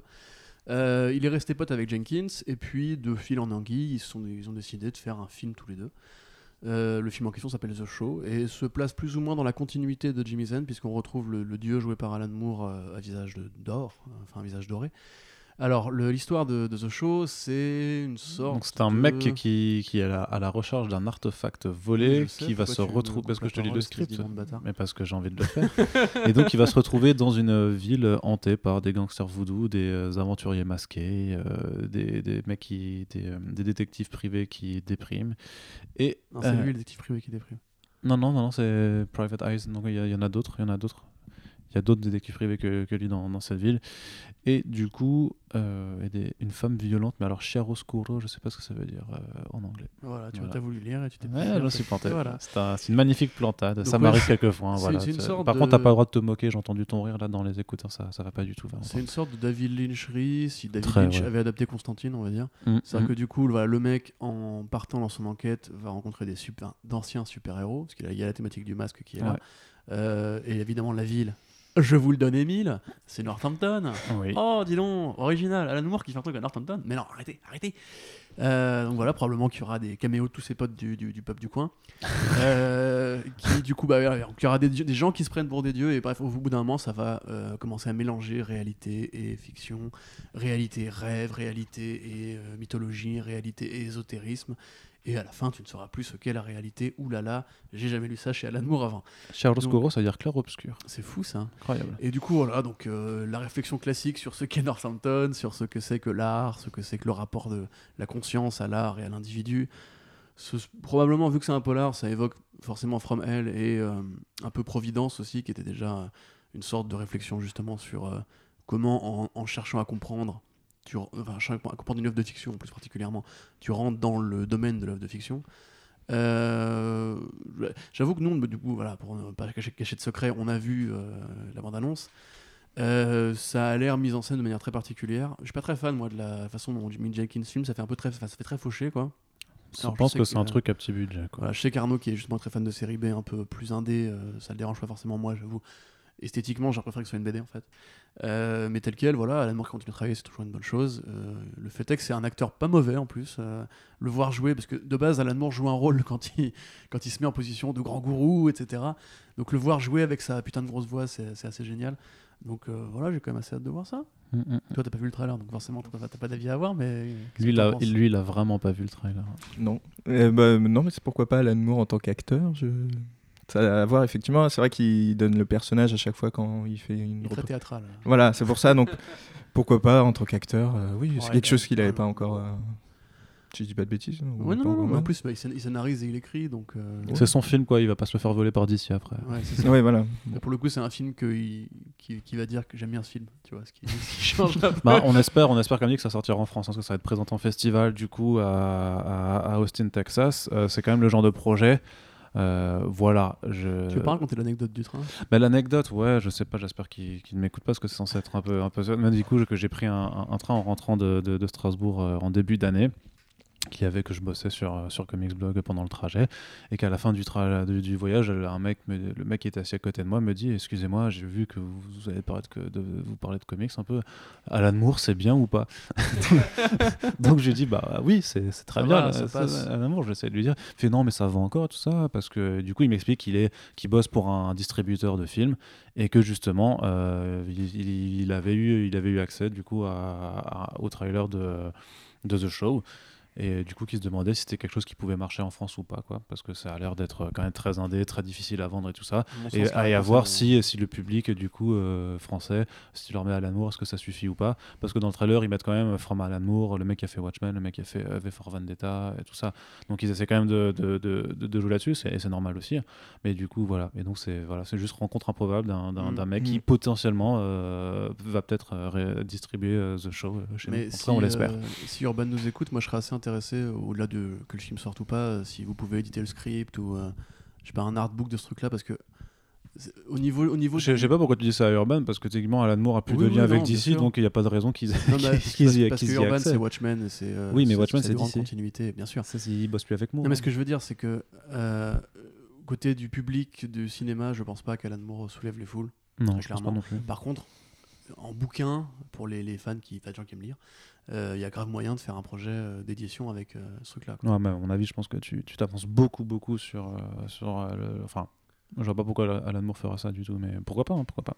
Bah, pourquoi pas. Quand même, il aime bien les livres, tu vois. Je, Ouais, si mais- courant, mais-. Ah bon? Ouais. Tu dis ça parce qu'il a écrit un pavé de 2500 pages. euh. Ouais, peut-être bien. Euh, du coup, qu'est-ce que je veux dire? Vas-y, on continue. Avant-dernière news, juste un démarrage très faible euh, estimé au box-office pour New Mutants. Est-ce que tu vas aller voir les New Mutants euh, Et ben j'ai revu la bande-annonce euh, hier en allant au ciné et alors c'était celle la Ah, dernière la qui est sortie et elle la diffuse du coup. Euh, allé voir quel film? Bah, hier je suis allé voir Birds of Prey avec Ah. mon du coup avec mon beau-père qui l'avait pas vu et euh, bah, c'est la deuxième fois que je le voyais donc euh, bon c'est j'aime toujours autant les scènes euh, d'action je trouve les chorégraphies vraiment euh, Mhm. vraiment bien celle du commissariat celle sous la pluie celle voilà donc mais bref et du coup New Mutants bon après c'est vrai qu'on sait tout ce qui s'est passé pour enfin la sortie du moment qu'il sort après je pense que Disney a plus rien à perdre dessus et Oh, bah, espère hein. oui enfin mais espère entre guillemets juste un bon accueil euh, critique ou au moins quelque chose comme ça après le succès commercial euh, il est Ouais. important pour eux après mais bon, au moins il est sorti il va sortir j'irai voir simplement par curiosité pour euh, pour enfin connaître le film et savoir euh, Par curiosité, mais tu vas donner tes sous quand même, du coup. Oui. Faut faire attention avec le. Je vais découvrir par curiosité qui parfois. Enfin, non, après, c'est pas pour moi, c'est pas le même cas qu'un qu'un Venom par exemple, où les gens disent Ouais, il faut que je me fasse mon propre Non, avis. Et voilà. puis, du coup, que les producteurs ils s'en battent les couilles, ils font Ouais, mais vous, vous nous avez donné 800 millions pour vous faire votre propre avis, bande de, bande de nas, quoi. Après, New Mutants, oui, c'est plus pour la postérité, pour dire Bon, bah, allons voir ce que ça donne, euh, ce, ce- ce film-là, malgré tout ce qui s'est passé. par rapport que- au coût de production je sais pas si Bah, au final, ils ont pas fait de reshoot, donc. donc c'est pour ça que ce- euh, euh, ouais, avoir à mettre en parallèle avec ça mais Ils ont réutilisé le- leurs vieilles images sur les comptes Twitter pour, euh, pour faire le teasing. Euh, voilà, ils ont juste dû euh, peut-être un peu retravailler du coup leur bande-annonce, mais ouais, il n'y a pas, y a pas l'air d'avoir Mm. tant de choses. Au final, tu te dis ah, pour- pourquoi, pourquoi avoir attendu autant de temps quoi, mais, mais bon, Corentin. Euh, le démarrage, bon, c'est pas étonnant, effectivement, quand Mm. tu repousses un film. Je pense que l'intérêt. De toute façon, il y, a- y y ça, c'est que le film est euh, tellement repoussé depuis longtemps et puis que euh, Dark Phoenix a, enterré la licence euh, mutante euh, puisque ce n'était même pas un bon film. C'était un film très moyen euh, pour, pour, pour rester gentil. Et donc euh, les gens se disent. euh, maintenant, les gens n'attendent qu'une seule chose de, de X-Men, c'est la reprise par le MCU, quoi, grosso modo. Ouais, hein. et Mm. puis j'ai très hâte.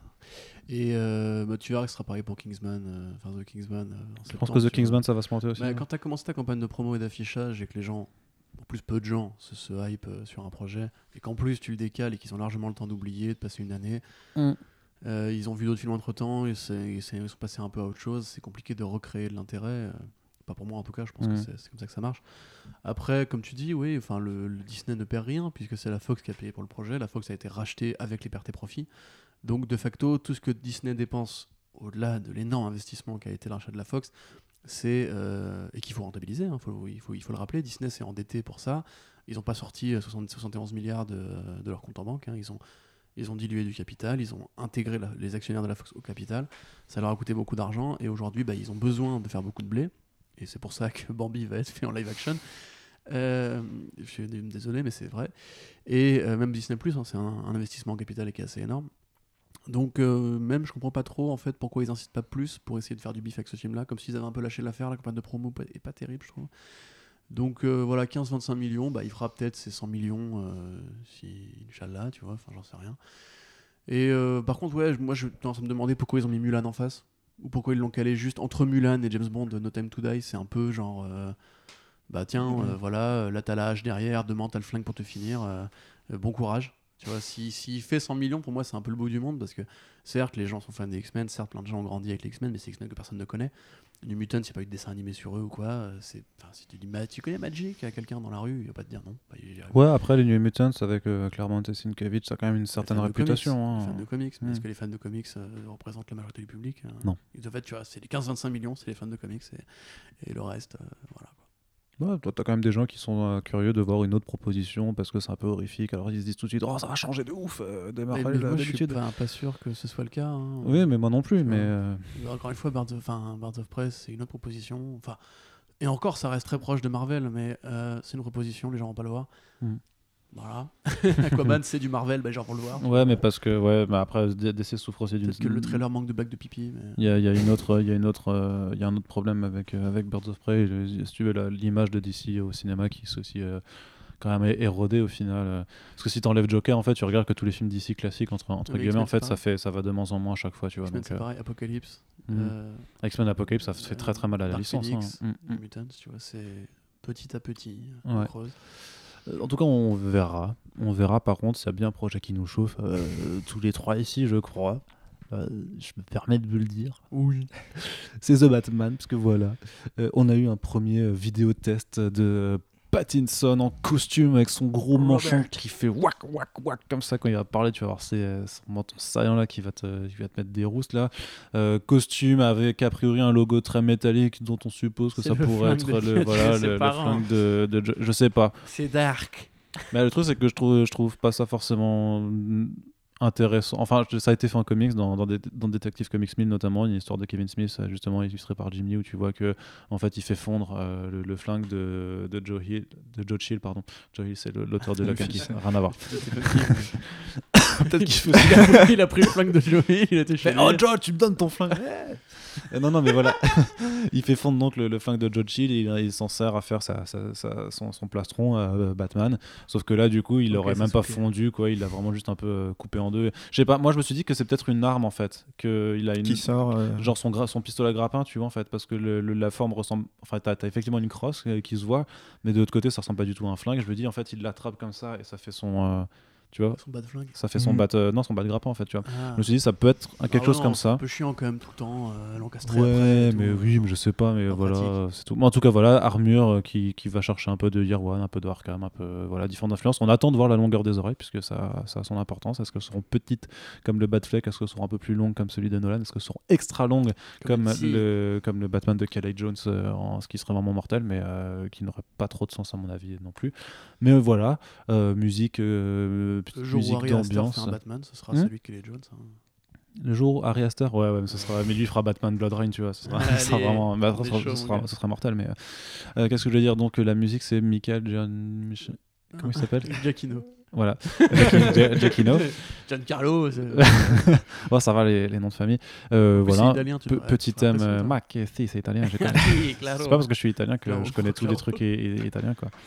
Euh, mais donc voilà, qu'est-ce que tu en as pensé toi, Val là-dessus Est-ce que tu as été saucé? Est-ce que tu as fait oh, oh, oh, comme ça ou euh, Alors pas jusque là non plus, mais c'est vrai que c'est une euh, 20 secondes de vidéo, quelque Ouais. chose comme ça. Donc ça donne, euh, ça maintient le petit suspense pour voir le costume. Euh, après on voit que le haut du Le torse ouais, et, ça. le- et la mais, on, tête. mais on voit qu'il a aussi le, le col. euh, Ouais, voilà, on voit le, profil, je crois, quelque chose comme ça, mais c'est vrai que en tout cas, c'est c'est pas. Ça, plutôt bien, ça, ça te dérange pas. bah, Tu, es trop conciliant, euh, Val. Il faudrait des avis un petit peu plus tranchés. Donc, euh, est-ce que tu peux soit dire c'était le meilleur truc que tu as jamais vu de ta vie, ou euh, c'était vraiment la, la pire chiasse et ils vont encore ruiner ton, ton Ah, Batman? bah, non, non, je pense pas qu'ils vont le ruiner. Non. En tout cas, pour le moment, ça, ça confirme mon- ma, ma bonne, ma bonne impression sur ce film. Il est plutôt bien géré Ouais, pour le moment. Matt Reeves gère assez, bien, un, la communication et deux, son tournage, je pense, pour le moment. Donc, non, vraiment plutôt, en tout cas, bien, bien hypé par le, le costume. T'es pas nostalgique du Batfleck Non, ça va. Non? Non, enfin, j'aimais bien le côté un peu euh, robuste que pouvait avoir Ben Affleck dedans. Je pense pas que Pattinson l'aura, même si on voit que Bon, effectivement. il peut aller pousser de la fonte quand même. hein. Voilà, mais euh, non, non, je... enfin, les deux costumes me, me, me parlent et ça permet d'avoir deux visions différentes. euh, voilà. Donc, non, plutôt bien. Très, très ouvert d'esprit ce, ce, ce jeune homme. hein, Quand même. C'est- comment tu dis robuste pour Batfleck alors que. Enfin, le mec passait plus les portes au bout d'un moment. C'est un euphémisme. C'est pas robuste. C'est le mec qui soulève le canapé avec un doigt, avec un doigt assis dessus, tu vois. C'est vrai, Bah, ça il peut le faire, hein. pas de problème. il me soulève euh, voilà, beaucoup plus que Voilà. toi, du coup il, il me soulève quand il veut, ça, il n'y a, y a- D'accord, y a aucun souci. Bravo, Arnaud. Kiko. Du coup, euh, et toi, qu'est-ce qu'on a pensé alors? Ah, bah, c'est le meilleur truc que j'ai jamais fait de ma vie. Ah, bah voilà, c'est ça qu'on veut, c'est ça qu'on Bah, veut. qu'en plus, moi, si tu veux, j'étais au plumard quand c'est tombé. Alors raconte pas ta vie Et non plus. ma copine qui est, qui est sur Twitter et qui me dit euh, Ah, il faut que tu te réveilles et tout. Alors j'ai écrit à Arnaud, je fais Gros, tu peux? Il me fait Non. Du coup, je Du coup, je me mets dessus. euh, donc je fais la news sans même regarder la vidéo. Je, on, on envoie, après je regarde, tu sais, en mode euh, c'est bon, c'est c'est fait. Hmm. Je regarde et je fais Ah, c'est vrai, que c'est pas mal quand même, hein, c'est petite couleur rouge et tout. La, petite, la putain de mâchoire de Pattinson en Hmm. plus, qui est, Hmm. euh, qui est quand même un mec qui a une, une lockjaw euh, de ouf. Ouais. Euh, juste au début, je croyais que les, il avait les yeux blancs en fait, mais En euh, fait, après non. j'ai revu la- le truc et en fait, pas du tout. Petite déception. Ça, c'est ça, qui te manque, toi, c'est les yeux blancs. hein. Mais ils l'ont jamais plus ou moins. Enfin, ils l'ont fait. euh, Bah, Snyder l'a fait avec la Ouais, armure. Snyder l'a fait avec la batte armure, mais c'est la batte armure, tu vois, c'est Mm. pas les yeux blancs. Moi, juste pour l'effet de style, je dis pourquoi faire un truc réaliste, tu vois, finalement, c'est un super-héros, c'est une chauve-souris. Il y a beaucoup de. Même pas que celui qui est Jones, mais il y a beaucoup de Batman qui flirtent avec l'horreur. Tu Mhm. peux te permettre de faire une, une licence poétique où, en gros, on dit qu'il a les yeux blancs parce qu'il a les yeux blancs, parce que c'est Batman, puis Mm. c'est tout. Euh, mais à part ça, voilà, même son regard, justement, je le trouve encore assez angoissant. Euh, il a vraiment une, il a, il a une gueule de monstre, tu vois? Donc ça me va. Après, ouais, l'armure, c'est vrai que. Pourquoi encore une armure, justement, avec Ben Affleck? Moi, ce que j'aimais bien, c'est qu'on avait un retour au tissu. Alors, c'était un tissu Mm. blindé, hein, c'était un tissu, tu mets des coups de couteau dedans, ça va, il encaisse. Mais Tu peux même tirer à bout portant, euh, ça encaissait très bien. Ouais, c'est le, le Miller, tu vois. Mais euh, et puis le coup du flingue dans le truc, je trouve ça tellement. Enfin, c'est gamin, quoi. Ça, je trouve pas ça terrible, enfin, C'est personnellement. vraiment mais, euh, là, il a fondu le truc. Des mecs sur internet, Ah, c'est tellement métal. Vraiment genre, ouais, tiens, faut qu'on arrête de dire Batman et métal dans la même phrase, déjà mm, pour commencer. mm, mm, mm. Et euh, un Scott. Mais cela dit, Et- cela dit, comme dit, ça- si c'est bien ça, ça a une inspiration directe des, des comics. Ouais, ouais. ouais, bah de Kevin Smith. Tu vois. Mais du coup, ouais, je suis, je suis plus ou moins chaud. Après, les comparaisons avec Arkham Knight euh, ou Mignola, pff, à voir, il faudra le voir en pied, il faudra voir comment il bouge surtout. Mhm. Euh, moi, j'espère qu'il sera moins robuste, justement. J'ai toujours préféré le Batman de la Mazzucchelli euh, qui a une Ah, stature Batman, c'est un ninja, quoi. C'est pas un, Voilà, pas un surmilitaire non plus, quoi. Bah, ça, ça dépend. D'aucuns diraient que c'est les deux. Tu vois, c'est tu peux tirer sur le muscle si tu veux, tu peux tirer sur l'ombre si tu veux, tu peux tirer sur le monstre si tu veux. Il est musclé, mais il est quand même athlétique. euh, là, je pense que c'est Ouais. plus important qu'un soit un Batman qui soit athlétique, qui puisse se faufiler dans la nuit et te, te surprendre, Voilà. plutôt qu'une grosse armoire à glace euh, qui arrive pas à se bouger. c'est moi, quand tu me dis euh, Arkham Knight, euh, le Batman de Rocksteady, enfin, Il est ultra souple. hein. aussi- bah, il est souple, mais c'est pas, pas, pas cohérent. Enfin, après, je Mhm. sais qu'il y a le, des, des vont me répondre, ouais, mouvement de culture et tout, tu peux être musclé, super souple et compagnie. Oui, certes, mais euh, j'ai fait beaucoup trop de références au catch dans ce podcast, donc je vais arrêter. Mais on dirait un haltérophile, quoi. Il Mhm. est hypertrophié, euh, c'est pas ouf. Non, moi, ce que je veux justement, c'est un Pattinson qui justement a un corps assez filiforme de base. Avec la dose de muscle qu'il faut pour que s'il te met une patate dans la gueule, bah, tu t'évanouisses euh, sur le coup. Mais euh, justement, je préfère un truc à la Mazzucchelli, une silhouette, tu vois, plus que le gros bouilleur. Parce que je suis pas américain et que ça m'intéresse pas spécialement. Donc, chaud, content. Petit thème euh, de Gakino euh, à la Empire Strikes Back. On est bien. Ok. Sur ce projet, ils sont très bons. Ok. Eh ben, eh ben, oui. Voilà. Maintenant, vivement Zoé Kravitz Ah ouais, clairement. Ouais, non, mais c'est c'est bien parce qu'il y, a- il y a une belle actu autour de, de- de The Batman là dans les prochaines semaines, prochains mois avec le tournage. Je pense que ça va faire, euh, ça, ça, ça va permettre de bien discuter. et, euh, on espère que voilà, que ça, que ça va le faire. Euh, bah voilà, c'est la fin de Ah ce bah podcast. Ben deux heures, hein, c'est ça. Bah, oui, deux bonnes heures. Ça va, c'était pas trop long. Non, euh, non, très bien. Ça va. Euh, façon, Ouais, très heureux d'être. Première loge, c'est bien. T'as ça. vu, il est vraiment rigolo en fait. Ah, c'est- Moi, je suis pas- vraiment un connard. C'était pas, un- c'était pas, un- c'était pas un robot qui, en- qui enregistre. En tout cas, de toute façon, Val, on te retrouve très bientôt dans, dans un autre podcast, hein, bien entendu, puisque on fait un fresh start, mais on en fait surtout un qu'on qu'on a préparé, en tout cas, dont on a discuté ensemble, euh, pour te donner plus la parole aussi, hein, effectivement, parce que c'est quand même le but de, de ces journées, de ces journées que tu passes avec nous, ainsi que pour les autres contributeurs. Et euh, du coup, si vous avez envie de réagir sur l'un ou l'autre sujet, euh, si vous pensez que Valentin n'était pas assez clivant, euh, vous pouvez donc le dire euh, dans les commentaires. Tout- tout- site, tout- hein, si tous, les, voulez. tous les retours sont, euh, sont, sont bons à prendre. Euh, on vous invite bien entendu toujours à partager surtout euh, nos émissions pour les soutenir, à mettre des bonnes notes sur les plateformes d'hébergement et tout ça. Vous connaissez, vous connaissez les bails. Euh, on en a besoin, ça, ça ne vous coûte rien et on en a vraiment besoin. Euh, vraiment, c'est là où vous pouvez vous rendre le plus utile. Et donc, merci à ceux qui le font déjà. Et on se dit à bientôt pour le prochain podcast sur Comics Blog. Salut Salut. Salut Bye.